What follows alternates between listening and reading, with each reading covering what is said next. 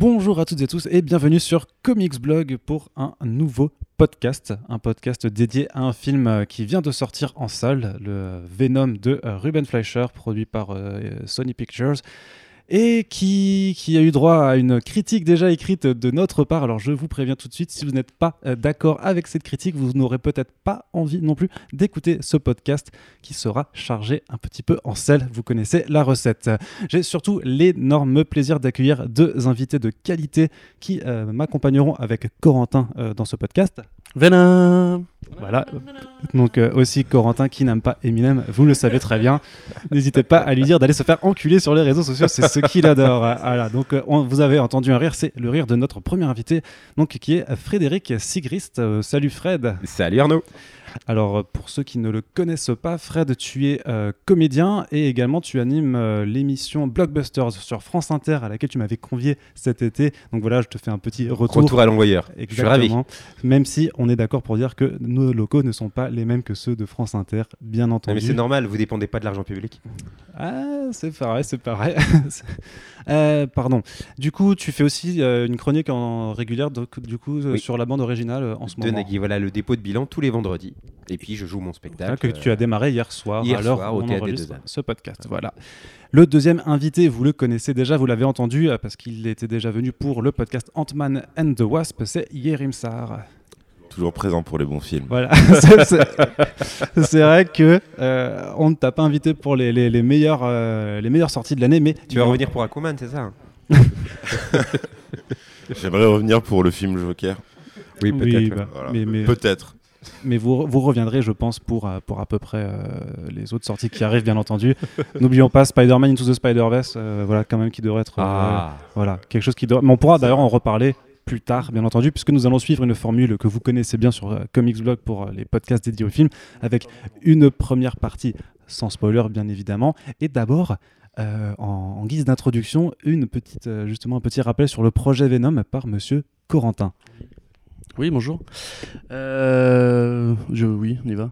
Alors, euh, le projet Venom, en fait, c'est un truc qui. Il faut se dire bien que si vous avez entendu parler du film depuis deux ans, euh, même trois, même quatre, en fait, parce que on commence vraiment à entendre parler de ce film-là depuis Amazing Spider-Man 2, à l'époque où il voulait faire Sinister Six et d'autres trucs on- dont on avait plus ou moins entendu parler. En fait, c'est beaucoup plus vieux que ça, puisque le projet Venom, il commence à, dater dans les années 90, euh, 97 où un premier script de David Goyer est écrit. Donc David Goyer, voilà, c'est Man of Steel, c'est euh, Constantine, c'est tout un tas de projets très intéressants. C'est Krypton, de oui. Trinity. Mais j'essayais de pas parler de. Oui. J'essaie de parler de Krypton, Arnaud, tu, tu fais chier. Euh, donc ensuite, on a enchaîné, évidemment. Sony a racheté les droits de Spider-Man euh, à l'époque. C'était Ike Perlmutter qu'ils avaient vendu.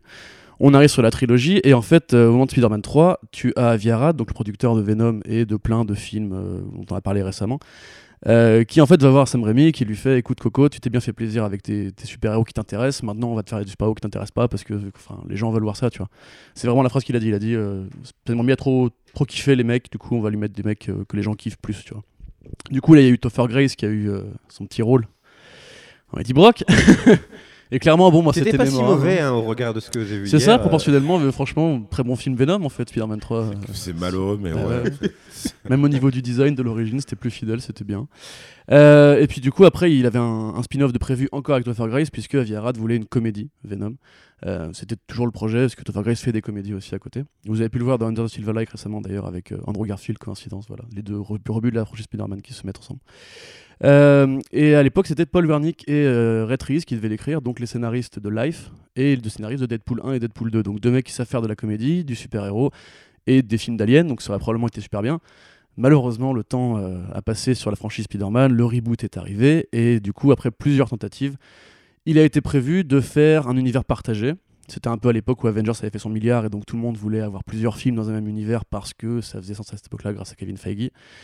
Et donc on a eu un projet Venom, un projet Sinister Six et un projet Amazing Spider-Man 3. L'histoire a jugé. Euh, et malheureusement, tout le monde a un peu euh, parti la queue entre les jambes. Tom Holland est revenu dans euh, le Spider-Verse, enfin le, pardon, le MCU, excusez-moi. Et Sony a eu la bonne idée de se dire, mais évidemment, euh, c'est con parce que ça marche bien les films de super-héros, et tu vois, à la fin de l'année, il faut quand même qu'on ait un petit chèque euh, de provision. Pour pouvoir faire les courses de Noël. Et du coup, euh, du coup, effectivement, ils ils se sont dit, bah écoute, c'est pas grave, on a Spider-Man. Bon, les gens l'aiment bien, c'est vrai, mais en même temps, les gens ils aiment bien Venom. Du coup, on va faire un film Venom, on va faire un film Morbius, on va faire un film Craven, on va faire un film sur Jackpot, et on va faire un film sur Silk. On va faire, voilà. Il y a plein de trucs comme ça qui sont arrivés euh, très très récemment. pour savoir, dans les, dans les projets actés, à part Morbius, ils ont quoi? Moi, j'avais juste lu Black Cat. Craven, il y a un scénario. Hein, il y a, y vraiment ouais, Craven. ouais. Et en fait, le film Silver and Black, il y avait un film de prévu. Mais là, ils ont probablement dû se dire qu'en fait, une cambrioleuse new-yorkaise et un assassin international, ça allait pas forcément matcher, à part le fait qu'elles étaient toutes les deux des meufs et qu'elles avaient les cheveux blancs. Tu vois, le, le- le team-up ne se répondait pas vraiment. Du coup, ils ont dit, on va faire deux films plutôt, c'est quand même vachement mieux. Et, euh, et puis, il y a aussi, c'était lequel déjà le, le héros qu'on n'arrive pas à s'expliquer Nightwatch, je sais plus, je crois qu'il s'appelait. Un Nightwatch, donc qui est un, un personnage complètement secondaire, qui est un plagiat de Spawn dans le design. euh. Ah, ils, voulaient, ils veulent faire Ouais, ça. ouais, bien sûr. Mais les scripts sont commandés là, hein, ça, ça va arriver. Après, enfin, c'est si les chiffres euh, l'autorisent. Mais ils veulent plus faire Sinister Six. Euh, non, non, non, non, non. A priori, non, non. Enfin, les Sinister Six, si tu veux, c'est trop lié à Spider-Man. Et comme si tu veux, t'as le, le Vulture qui a déjà été fait au cinéma, t'as tous les films qu'on avait. Oui. Tu peux quand même t'imaginer qu'ils vont faire des Sinister Six avec ces personnages-là, tu vois, les réunir et faire une sorte de contre-Avengers euh, du, très très pauvre, du coup. C'est vrai qu'Arnaud a raison. En fait, les Sinister Six, c'est pas juste une équipe avec tel personnage, ça a été plusieurs rosters et tout. Mais techniquement, c'est vrai qu'on a déjà vu tous ces héros, euh, le Doc Ock, euh, le Vulture, etc. Et même, la franchise Spider-Man cherche à mettre de nouveaux vilains inédits comme Mysterio en ce moment. Du coup, a priori, si crossover il y a, le héros serait Tom Hardy. Enfin, c'est ce qu'on imagine. Parce que tu vois, ils, ils vont faire là la dernière chasse de Craven dans le film Craven. Ah Mais du coup, sans Spider-Man. Avec Venom, du coup, Non, non, ils enfin, ils ont dit euh, avec Spider-Man. J'ai lu qu'ils voulaient mettre Spider-Man. parce qu'en fait, là, en ce moment, ça va être un des points qu'on va, qu'on va débattre, mais euh, Sony espère faire un crossover avec euh, le MCU. C'est pour ça qu'ils ont pris un film PG-13, là où Collider rapporté au départ, ça va Parce être que un le film téléphone de Kevin. Feige il sonne mais qu'il lui répond pas. Je suis pas. Ouais, ouais. Mais Kevin Feige a dit, a dit et redit. Mais en plus, il doit, il doit grave attendre un appel. Tu dis finalement, on déconne pour James Gunn. Voilà. Et dès que c'est Sony, il fait Oh putain, non. Euh, vous êtes bien sur le répondeur de Kevin Feige. Mais je vous reconnais, vous faites la voix du répondeur. non, non, je suis un répondeur. Juste parce que bon, là, les, les mecs rigolent, mais en vrai, actuellement, il faut quand même vous imaginer que c'est pas possible parce que Kevin Feige a les droits de Spider-Man. En échange de quoi, Sony gagne tous les profits des films Spider-Man, sauf les films Avengers. Du coup, Sony s'est fait 800 millions avec le film Homecoming. Mais en échange, du coup, Kevin Feige a dit non, mais les gars, on vous laisse le pognon, mais nous, on prend le petit gars. Voilà. Euh, donc actuellement, bah, on a un univers Spider-Man sans Spider-Man en construction, et le premier film qui est arrivé, du coup, bah, dit à peu près euh, ce que ça veut pouvoir être. Exactement, donc merci pour ce, ce très beau récapitulatif, Très euh, beau. Corentin. Je- Oui, donc, euh, J'en ai, j'en ai connu des récapitulatifs, mais des comme ça. euh, ah non, mais c'est c'est Oh, pas pour rien qu'il est dans cette équipe. On hein. appelle une passe D dans le milieu. Ouais. Euh, sais, j'ai cru qu'il allait lâcher, lâcher le micro, dire c'est tout pour moi. Ouais. Euh, Bah, en tout cas, disons que ce qui arrive sera peut-être moins gentil, ça c'est certain. Mais du coup, pour aborder un peu la vie générale sur, sur le film, on va commencer par toi, Fred. Du coup, tu es allé voir le film hier à, à sa sortie. Dis-nous ce que, tu- dis-nous Mais ce que tu en as pensé. Voilà. C'était une expérience édifiante. euh, parce que j'avais lu les, les- les critiques euh, de la presse américaine, j'avais lu la critique euh, de Comics Blog, et, et donc moi j'y suis allé en me disant bon, laissons une chance au, au produit. En plus, t'es fatigué, euh, t'es pas à l'abri de passer un bon moment, etc. Enfin voilà, euh, n'arrive pas avec tes idées préconçues de j'ai tout, je connais tout de Venom et je veux voir une, une transposition exacte sur grand écran.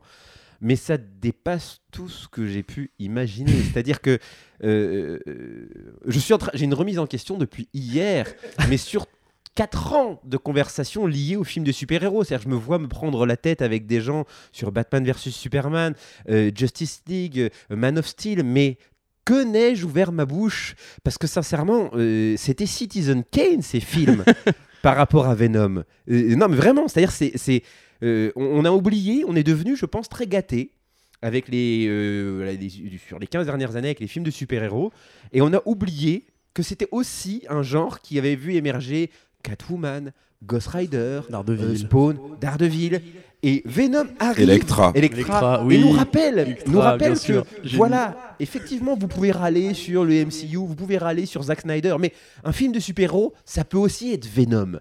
Et avec un producteur qui dit Je m'en bats les couilles de ce que vous aimez, j'ai décidé de vous chier à la gueule et vous allez venir payer pour ça.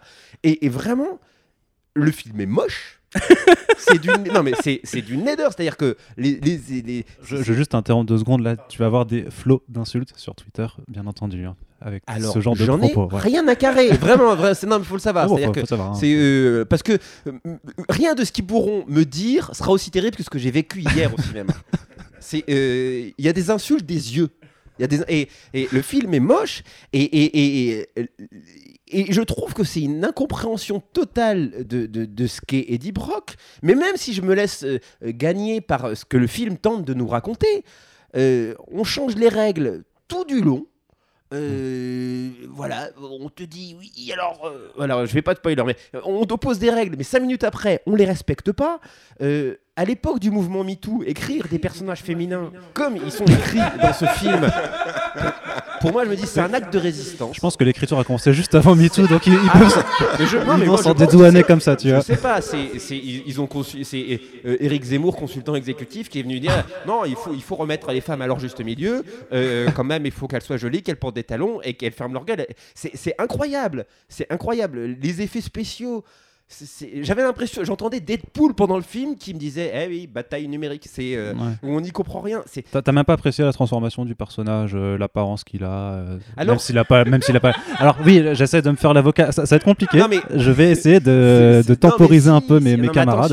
euh, il faut parce que il faut ça, il faut savoir qu'à la base, j'adore, j'a- j'a- j'adore les comics, j'adore Venom et j'avais vraiment envie de de- de- d'aimer tout ça. Mais euh, mais j'ai des yeux et malheureusement, je suis allé à l'école.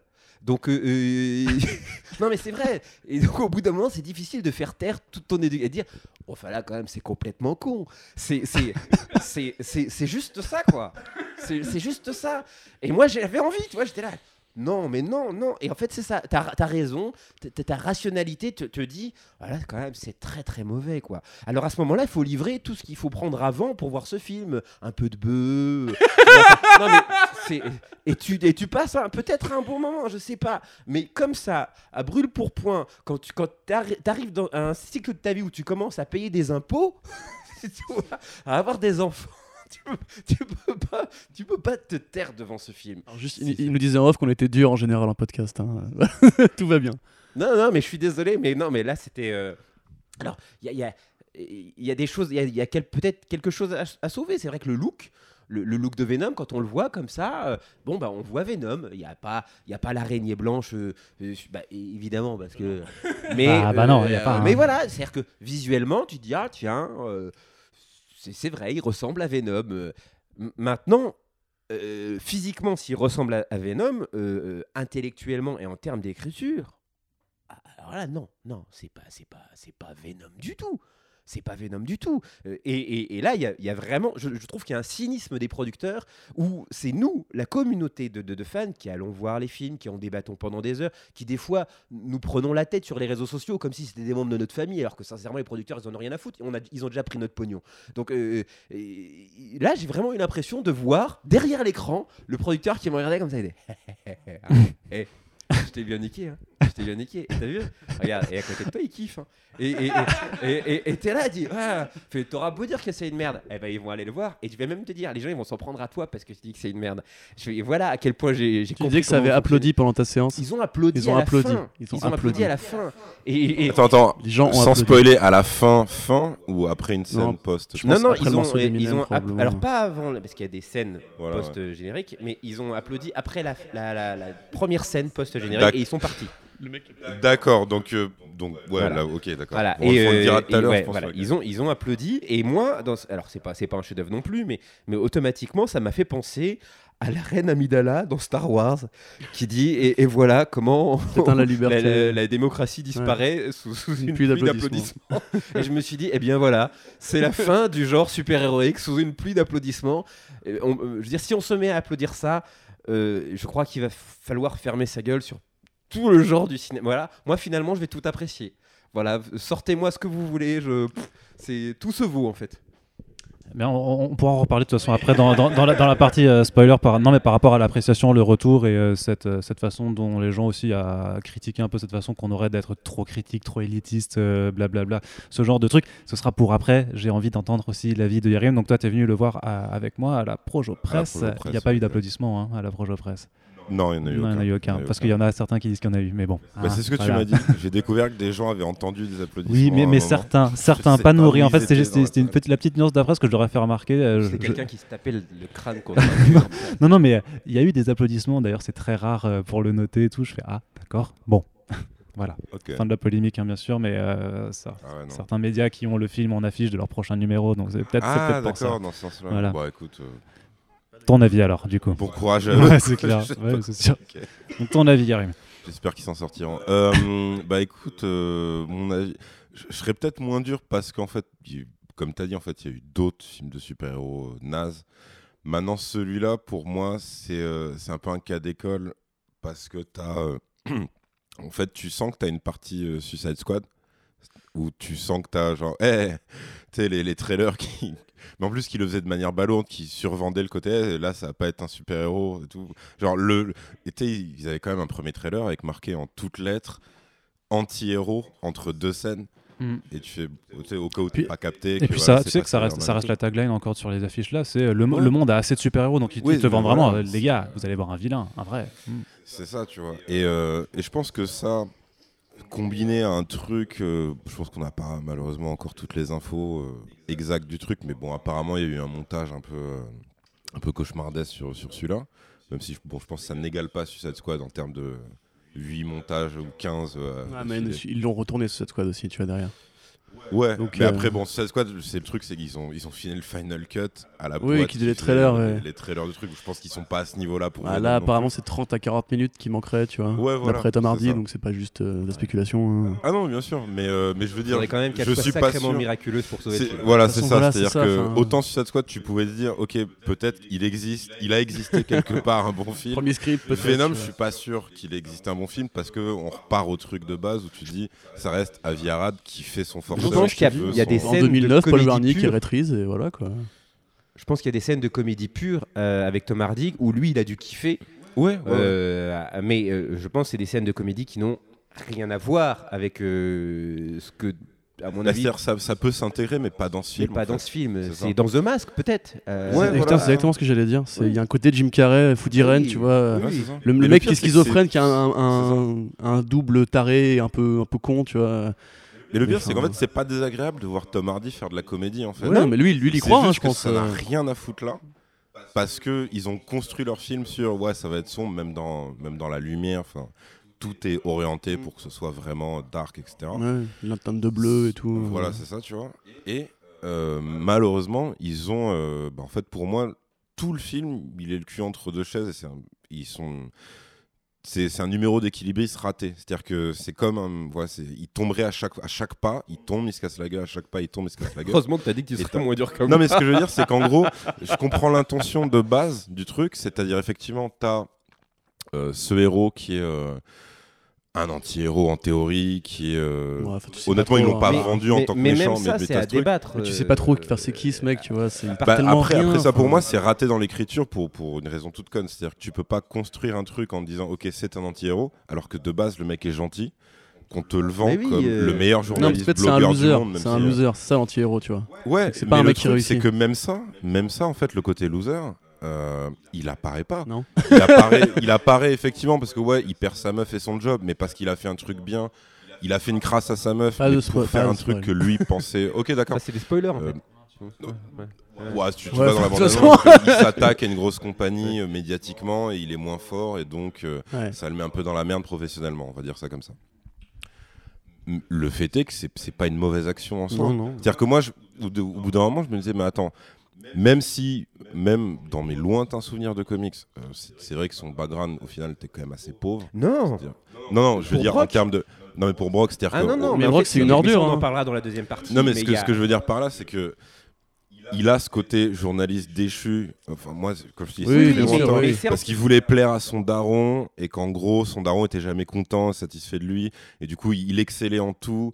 Mais à un moment, il a fait, il a fait cette faute professionnelle et son daron ne lui a jamais pardonné, etc. Et ça a été révélé par, euh, Spider-Man et du coup, il prend la haine sur lui. Bref, t'as as ce truc-là. Et en fait, ça, ça peut marcher en vrai, même en enlevant Spider-Man de sa story. Le truc, et donc je me suis dit, ok, peut-être qu'ils vont faire ça. Peut-être, parce que c'est vrai qu'il faut préciser, ils ont modernisé le perso en mode 2018, c'est-à-dire que c'est pas un journaliste de la presse écrite euh, traditionnel, c'est un, un vidéoblogueur qui révèle des scoops et euh, qui fait euh, Bah, du boulot de voit un terrain, peu comme ouais, on va euh, dire, une sorte de canard enchaîné ça, vidéoblogueur, ouais. quoi, tu vois. Bah, et Un Lise gars qui- Lucet, qui- moi j'étais. euh, Ouais, t'as un peu ce côté-là, tu vois, genre ouais, je vais vous confronter à vos trucs. Et je me suis dit, ok, peut-être qu'ils vont. ah, bon, en fait, je me le suis pas dit, mais je, mais, mais je pense qu'ils auraient pu aller dans la direction de, ok, peut-être il va se faire euh, noyer par son arrogance, il va aller trop loin sur un truc, il va fauter réellement. Mais, mais en fait, non, il, il est gentil, il est réellement Oui, gentil. Et, et- et je pense que c'est justement par rapport au- euh, à ce que tu disais du comics, euh, c'est là qu'est la pierre d'achoppement par rapport à, à l'écriture de ce personnage. C'est que euh, dans le comics, Brock euh, avait pas un bon fond. Et, euh, et le symbiote en, en voulait aussi euh, à Spider-Man. Et c'est euh, la haine des deux cumulés deux qui a créé ouais. Venom. Et, et donc Brock apportait quelque chose en termes d'écriture du personnage à Venom, enfin euh, au symbiote, et le symbiote apportait quelque chose euh, à Brock. Il y a des scènes toutes bêtes dans le comics où on voit Brock qui s'entraîne, qui fait des haltères parce qu'il dit Oui, je, oui, ne suis pas fort comme euh, Spider-Man, je dois mériter. Et, et, euh, quand on, je me souviens de, de- de- de l'épisode dessiné par McFarlane avec, je crois que c'était Michelini au, au scénario, où il va, il va harceler euh, où, il se- Oui. il- où Peter Parker le retrouve chez Tansmé sûr, parce qu'il a découvert et il fait flipper. Euh, Peter Parker euh, en lui disant mais je peux frapper tes proches n'importe où n'importe Mais, mais psychologiquement, il y a une vraie lutte entre les deux en Mais plus oui. quand il est apparu. C'est vraiment un vilain il- puissant. il, quoi. il a terrorisé Mary Jane euh, et, et Oui, c'est même resté un fou, truc, ce qui fait ouais. qu'elle déteste euh, ce costume noir. C'est des trucs hyper importants et, et c'est comme ça que le personnage est, est apparu et, et dans, la, dans la tête des, euh, des lecteurs de l'époque, euh, il, il- il- il est resté inoubliable parce que à la fois, euh, il pouvait attaquer euh, Spider-Man sur sa vie civile, et physiquement, il était beaucoup plus massif, énorme, et, euh, c'était la version, mais monstrueuse en fait. Euh, et C'est un truc que, l'arc paradoxalement, normalement, tu voilà, vois, avec le même costume et tout, le, le reflet. Et maléfique. c'est un truc que Sam Raimi, euh, alors évidemment avec Oui. les, les, les- les aléas de production oui. du Spider-Man 3, mais et avait mieux compris, c'est-à-dire que euh, euh, le personnage de Brock, c'est la face sombre. euh, Ouais, c'est- effectivement, c'est un Peter Parker, Peter sauf Parker. qu'il truc Ouais, c'est ouais. truc ses C'est un, un Parker euh, carriériste euh, qui, qui est moins que enfin parce que c'est catholique aussi les films de, de Sam Raimi tu vois quand il apparaît dans l'église il dit adieu je veux que tu tues Peter Parker. C'est là que l'église l'église la, cloche libère le symbiote et lui tombe dessus. Tu vois il y a un côté Ouais. même christique enfin antichristique que t'as enfin il y a rien là en termes de, de Non, non. symbolique ou quoi euh, pour, pour pas non plus, fa- faudrait pas que ce film fasse Non, non, penser que le Venom de, de Spider-Man 3 est excellent. C'est-à-dire que t'as quand même le fait qu'il apparaisse 12 minutes, Oui. qui disent ouais, ouais, parce que Non, moi j'aime être méchant Non, mais- et que juste après il se fait Mais oui, mais une il y a- merde. c'est là quand même que tu vois la limite entre un producteur qui impose un, un bon réal, un vilain, donc qui en fait un, quand même Ouais. un truc certes bâclé, mais au moins il y a une micro-idée, tu vois, de quelque chose, et un réal qui impose, un producteur qui impose un, Un film entier sur tout, un truc Ouais. où il a aucune idée de quoi faire, quoi. Bah, moi, moi, je suis, je suis d'accord avec ça. Après, enfin, comme j'ai dit, c'est-à-dire que, en fait, moi, mon problème, c'est sur la construction du perso. C'est-à-dire que là, en fait, c'est euh, un gars qui aurait trouvé une armure d'Iron Man qui lui parle. Et qui ensuite euh, fait régner la justice. Oui, Il y a c'est The Mask, c'est concrètement vraiment- aucun, c'est- c'est The aucun Mask, quoi. moment où il est. euh, Vas-y. ouais. On va, non, on va juste revenir là-dessus, mais un petit peu Ouais. plus tard du coup, parce que, enfin, pour, juste pour conclure ton parce que non, on est déjà en train de partir à fond sur la construction Ah des ouais, personnages, ouais, tu vois. c'est- c'est juste- hein. Non, non, mais euh, c'est c'est- c'est bien parce que ça, c'est un débat de passionnés. Mais euh, j'ai cru comprendre que du coup, t'avais pas trop aimé, quoi. Euh, ouais, non, non, bah après, si, ouais, en, restant un peu, un peu général sur, euh, sur le film, euh, je dirais que le, le cahier des charges en termes de look, je le comprends. C'est-à-dire que tu sens que c'est des mecs qui se sont dit, ok, on s'est foutu de notre gueule parce que quand on a fait la première version de Venom, dans Spider-Man 3, tout le monde a dit, mais attendez, il est skinny, c'est ridicule, euh, Topher Grace, ça marche pas, etc. Blablabla. Donc, ok, ils ont surboosté le truc. Effectivement, il est méga carré, il est super massif, machin. Alors, par contre, moi, je trouve que c'est concrètement très moche à regarder. Euh, même si, pour le coup, j'ai pas de, de réserve sur sa face. Enfin, tu vois, je trouve, en vrai, c'est. Ce que tu trouves dans les, dans, les, dans les BD, tu vois, ce que tu trouves dans les comics. C'est-à-dire que, ouais, il a sa gueule avec. euh, Les grandes langue dents, les grandes langues. C'est euh, très mal utilisé. Je pense que tu peux faire mieux, mais surtout... et après, pour moi, tu retombes sur le cul entre deux chaises. C'est-à-dire qu'en vrai, il, rex- respecte en partie l'aspect horrifique du personnage. C'est-à-dire qu'effectivement, tu as un côté très alien dans, son design et tout. Mais vu que c'est pas assumé par le film en termes de mise en scène, c'est-à-dire que c'est quand même un truc où. euh, Ouais, si, sans spoiler, c'est-à-dire il y a des actes de violence extrême qui sont commis dans le truc. Mais qui sont pas assumés par la réal et c'est Ni par l'histoire d'ailleurs. et ni par l'histoire ni par les réactions des personnages d'ailleurs. Et le problème, c'est que tu as ce truc de, ok, en fait, il faut un réel talentueux pour faire d'un PG-13 un truc qui te met de la tension, qui peut même te mettre de l'angoisse, qui peut faire, etc. C'est-à-dire que pour moi, euh, par exemple, euh, alors ok, on va dire, ouais, c'est peut-être une extrême, mais quand le Joker de Nolan, il fait ouais, euh, Magic Trick, Oui. machin, et que tu as le stylo qui disparaît, t'as pas, besoin, t'as pas une goutte de sang, et c'est ultra violent. Et c'est pareil quand il met le chlasse dans la bouche euh, du Renoir, et que t'as juste l'effet de caméra et de la montée de la musique qui te fait comprendre que le mec il se la mange euh, dans la mâchoire jusqu'au cerveau. Et ça, le film en fait ne peut pas le faire ne- ou ne sait pas, le, pas faire. le faire. Euh, après, je pense qu'il voulait pas aller du tout dans cette direction, qu'il voulait en faire une sorte. Mais moi, je pense qu'ils veulent pas le faire. hein. Ouais, je Tu pense vois, ils veulent le rendre euh, kid-friendly, quoi. Vraiment, c'est ça. hein. justement, Et en même temps, la forme ne te dit pas ça. Et donc, pendant tout le film, tu es en mode, ok, donc on va où avec ça? C'est-à-dire que Et surtout, c'est contre-productif parce que euh, moi j'ai deux enfants et, euh, et, et là, même si c'est PG-13, je, je me trouve bien plus embêté à devoir leur expliquer euh, pourquoi euh, tous, ces, toutes ces, tous ces meurtres euh, n'ont absolument aucune, aucune importance pour les personnages. C'est-à-dire que tu as quand même une créature quoi. qui bouffe le cerveau des gens. C'est une blague. C'est-à-dire, Les gens, ah ouais, euh, quand même, on va voir, j'ai mangé un cerveau, c'est pas cool. Et, et ils continuent leur journée comme si de rien n'était. Donc après, moi, je veux bien qu'on dise, oui, il n'y a pas de sang, mais je trouve que c'est bien plus violent euh, de dire, euh, il y a des vies qui ne valent rien. Euh, on a le droit de leur... Bah, c'est surtout. c'est quand même... Euh, je pense que ça, en fait. euh, C'est des méchants, tu en, vois. de- en dehors de la- en dehors de l'aspect enfant, ça, ça m'aurait pas gêné s'ils avaient assumé le côté anti-héros. Anti-héros, mais voilà. Loser comique. Exactement. C'est-à-dire que tu peux avoir ça dans un film, tu peux avoir effectivement quelqu'un qui va dire Attends, en fait, euh, voilà, je suis, je suis plus ou moins un bourrin, etc. Punisher, et je tue des gens, machin, tu vois. Et par exemple, même dans Les Gardiens de la Galaxie premier du nom, il y avait des moments comme ça où t'as Groot qui commence à empaler euh, pas mal de gardes de prison qui, au final, sont juste des gardes de prison, mais qui n'ont pas spécialement fait des exactions auparavant. Et c'est pas grave et c'est comique, mais le truc c'est que là, le film ne se permet pas ce genre de truc sur le perso. C'est-à-dire que le perso a des. Et bah ça, on va en venir direct, c'est que les interactions entre Eddie et son symbiote, pour moi, sont ratées. Parce que tu es toujours, bah, pareil, le cul entre deux chaises sur, ok, donc on est où? Est-ce que c'est de la schizo?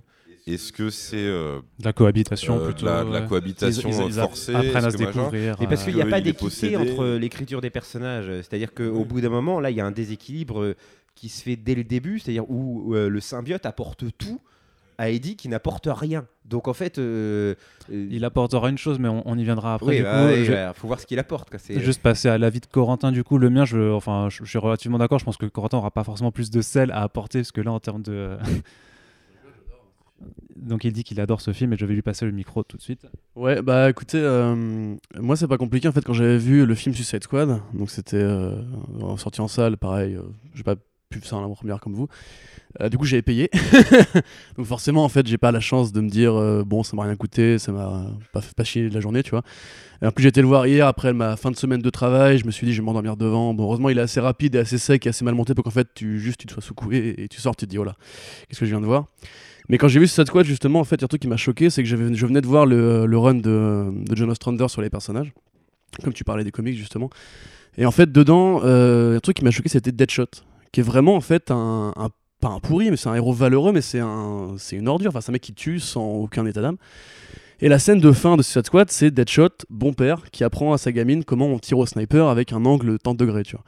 Et en fait, je me suis dit, mais les mecs qui font ces films-là comprennent pas ce que c'est un anti-héros, comprennent pas ce que c'est un vilain, comprennent pas ce que c'est l'intérêt pour les gens de se projeter dans un anti-héros ou un vilain.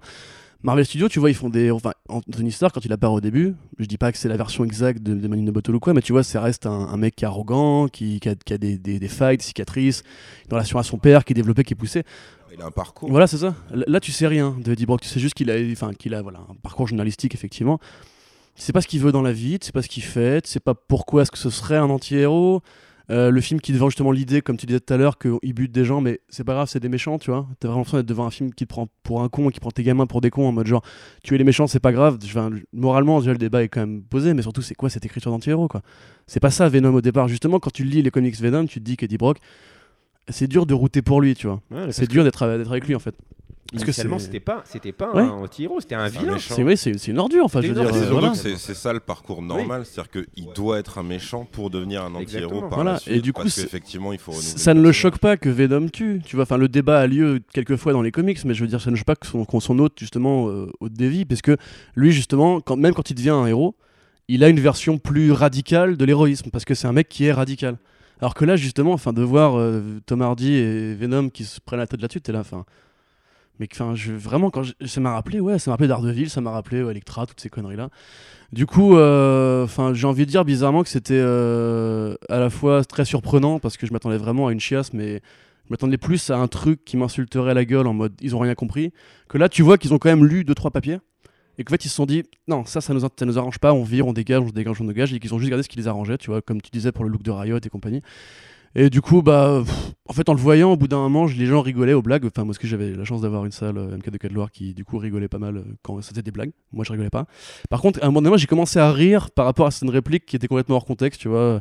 Et du coup, en fait, les gens me regardaient avec des yeux, genre, qu'est-ce que c'est que ce mec bizarre?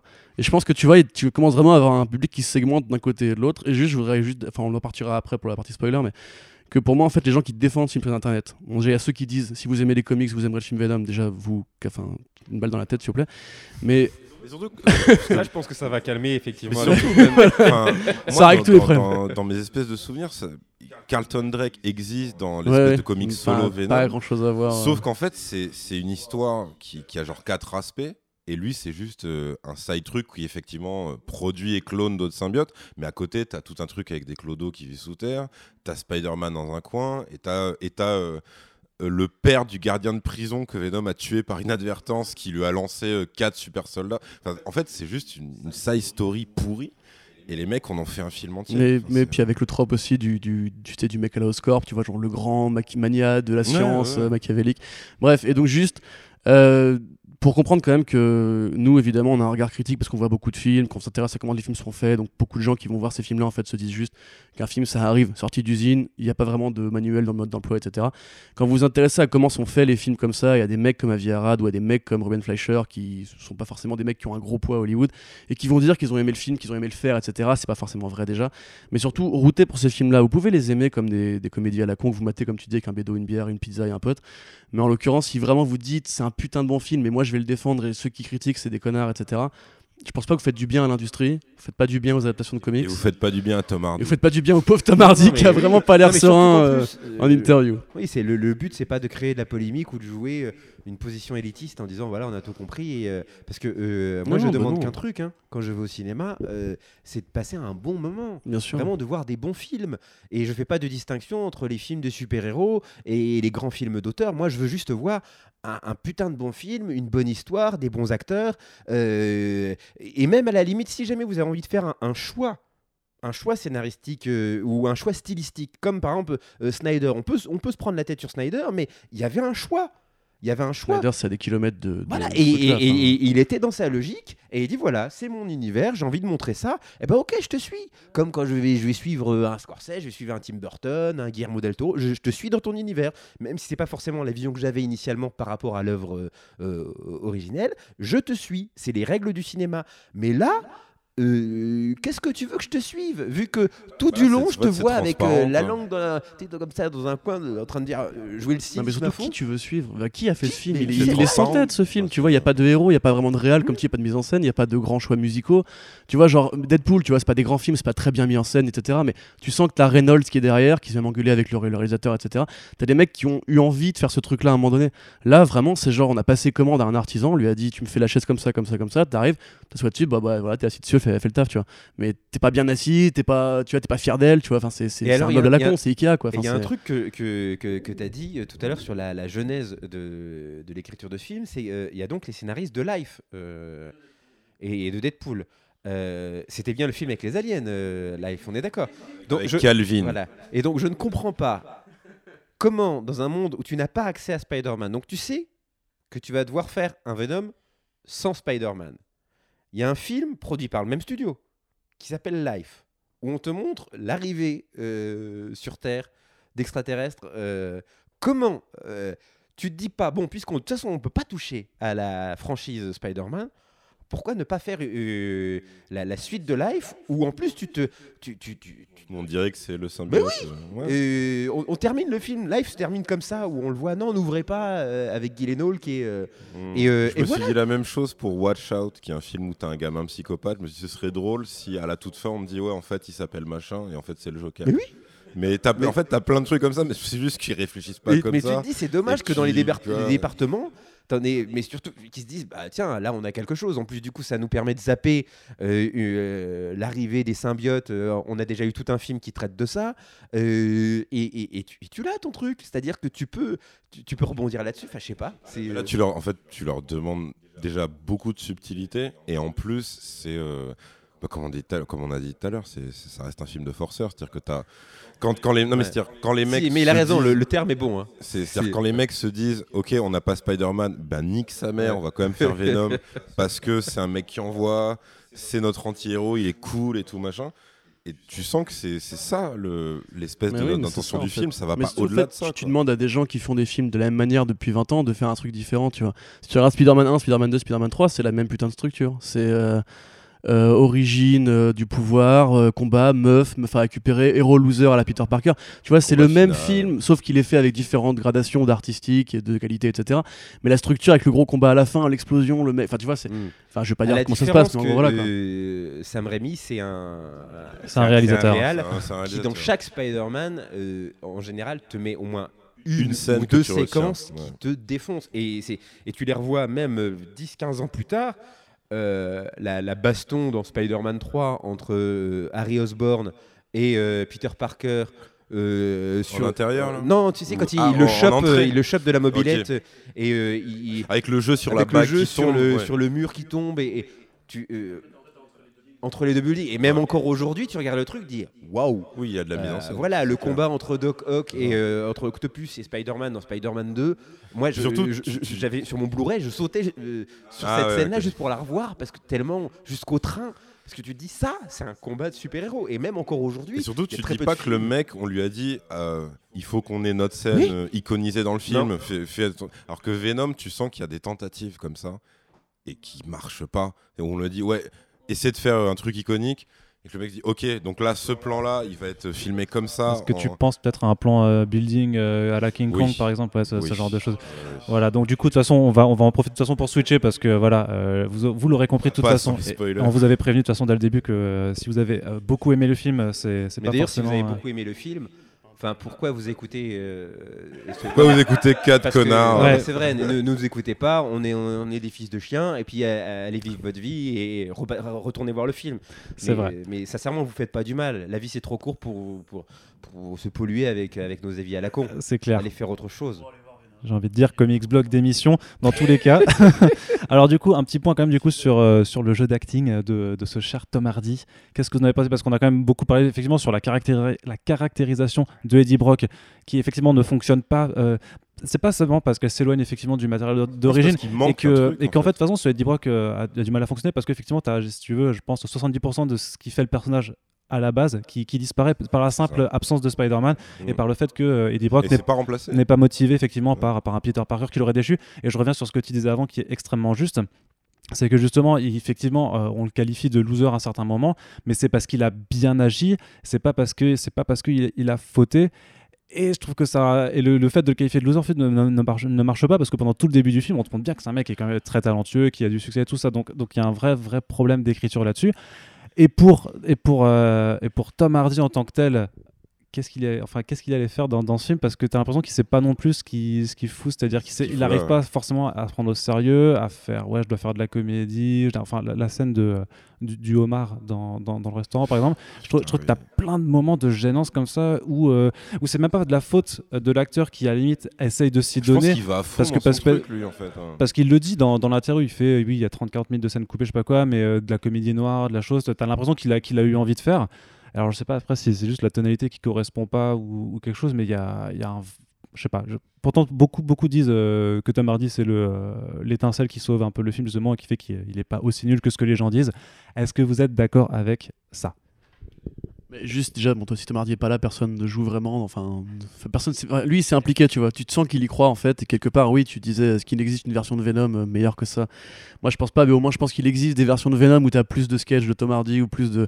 Tu vois, quand il dit comédie noire, tu dans- vois, ouais, quand euh, il dit dark comédie, voilà. je ah, ok, d'accord, ça explique. Voilà, je me suis dit, tu vois, il y aurait peut-être eu un truc euh, pour aller plus loin, tu vois, dans ce côté The Mask, en mode vraiment vénère, tu vois. Et quelque part, euh, bon, déjà pour la scène dont tu parles, pour le, le, le Shark à Omar, là, c'est, on dit déjà, un aquarium. Euh, c'est un truc improvisé, par exemple, tu vois. C'est genre, c'est lui qui, sur la scène, a dit à Ben Fleischer, euh, cet élément de décor là, euh, démerdez-vous, je vais finir dedans. Du coup, les mecs en une nuit, ils ont blindé le truc pour qu'ils puissent rentrer dedans, ils ont mis des morts en plastique et tout. C'est vraiment, c'est vraiment lui qui a eu cette idée à la con. Et, en fait, quasiment toute, toute la scène, tu vois, quand il prend les trucs d'aliments, etc., il improvise. Tu vois, il est toujours là. C'est pour ça qu'il a une gestuelle très saccadée. Tu vois, lui, il y croit en fait. Après, euh, juste un truc par rapport à un vieux projet Venom, quand c'était David Goyer qui écrivait le script, ça devait être Dolph Lundgren qui devait jouer le personnage. Et quand vous voyez la gueule de Eddie Brock en comics, c'est vraiment. Ils, a- ils avaient déjà vu Dolph Lundgren en Punisher, et ils se sont dit. Ah, probablement. ce mec pour faire. Ouais, le- bah après il a vu faire Aquaman, tu vois. C'est- voilà, l'histoire ne retient jamais rien. Et donc du coup, euh, juste tu vois qu'il est quand même plus massif. Il a la gueule carrée de de, de, de Eddie Brock. Là, ce mec, je veux pas passer encore une fois pour un hater parce que Eddie Brock, c'est pas un personnages préférés, tu vois. Mais il lui ressemble pas quand tu parlais tout à l'heure du costume euh, où justement ils ont pris un Venom plus massif. Mais, top, Eddie Brock de base est massif, il est super stock, il est gros, il est carré, il a les cheveux longs, il a un peu une gueule de biker quoi. Là en l'occurrence, Tom Hardy, enfin je sais pas, on dirait ouais, on dirait un petit journaliste euh, un peu de l'Upper East Side, qui aurait eu des parents riches, qui aurait un peu œuvrier, je sais pas, tu vois, enfin il a tatoué, il a des petits bracelets et tout. En fait, il joue Tom Hardy. sont les quoi. bracelets de Tom Hardy. Ouais, ça, il joue Tom Hardy en fait. direct, Même son look, c'est Tom Tom Hardy dans la vraie vie, quoi. Le petit blouson en cuir, la petite coupe de cheveux et tout. Du coup, à la fin, en fait, il en fait des caisses, parce que Tom Hardy en fait toujours des caisses. Mais je comprends pas ce qu'il essaye de véhiculer comme message avec son personnage, tu vois. Euh, Jusqu'au moment où il devient fou, là, tu comprends qu'effectivement, il veut jouer la, la dualité. Avant, en fait, tu, tu vois, quand la meuf lui mène le café, qui fait Oh, you're perfect, t'es là, t'es chelou. Enfin, on dirait un peu un psychopathe, mais qui fait rien de Surtout bizarre, qu'en tu plus, vois. ce qui est étrange, c'est qu'il a déjà joué euh, dans, je crois que c'est un film qui s'appelait Legends, où il faisait euh, des Ouais, jumeaux. tout à fait. ouais. Et t'en avais un qui était juste, bon, c'est des gangsters les deux, mais t'en as un qui est gangster machiavélique, euh, pragmatique et tout, et l'autre qui est un psychopathe total. Ouais.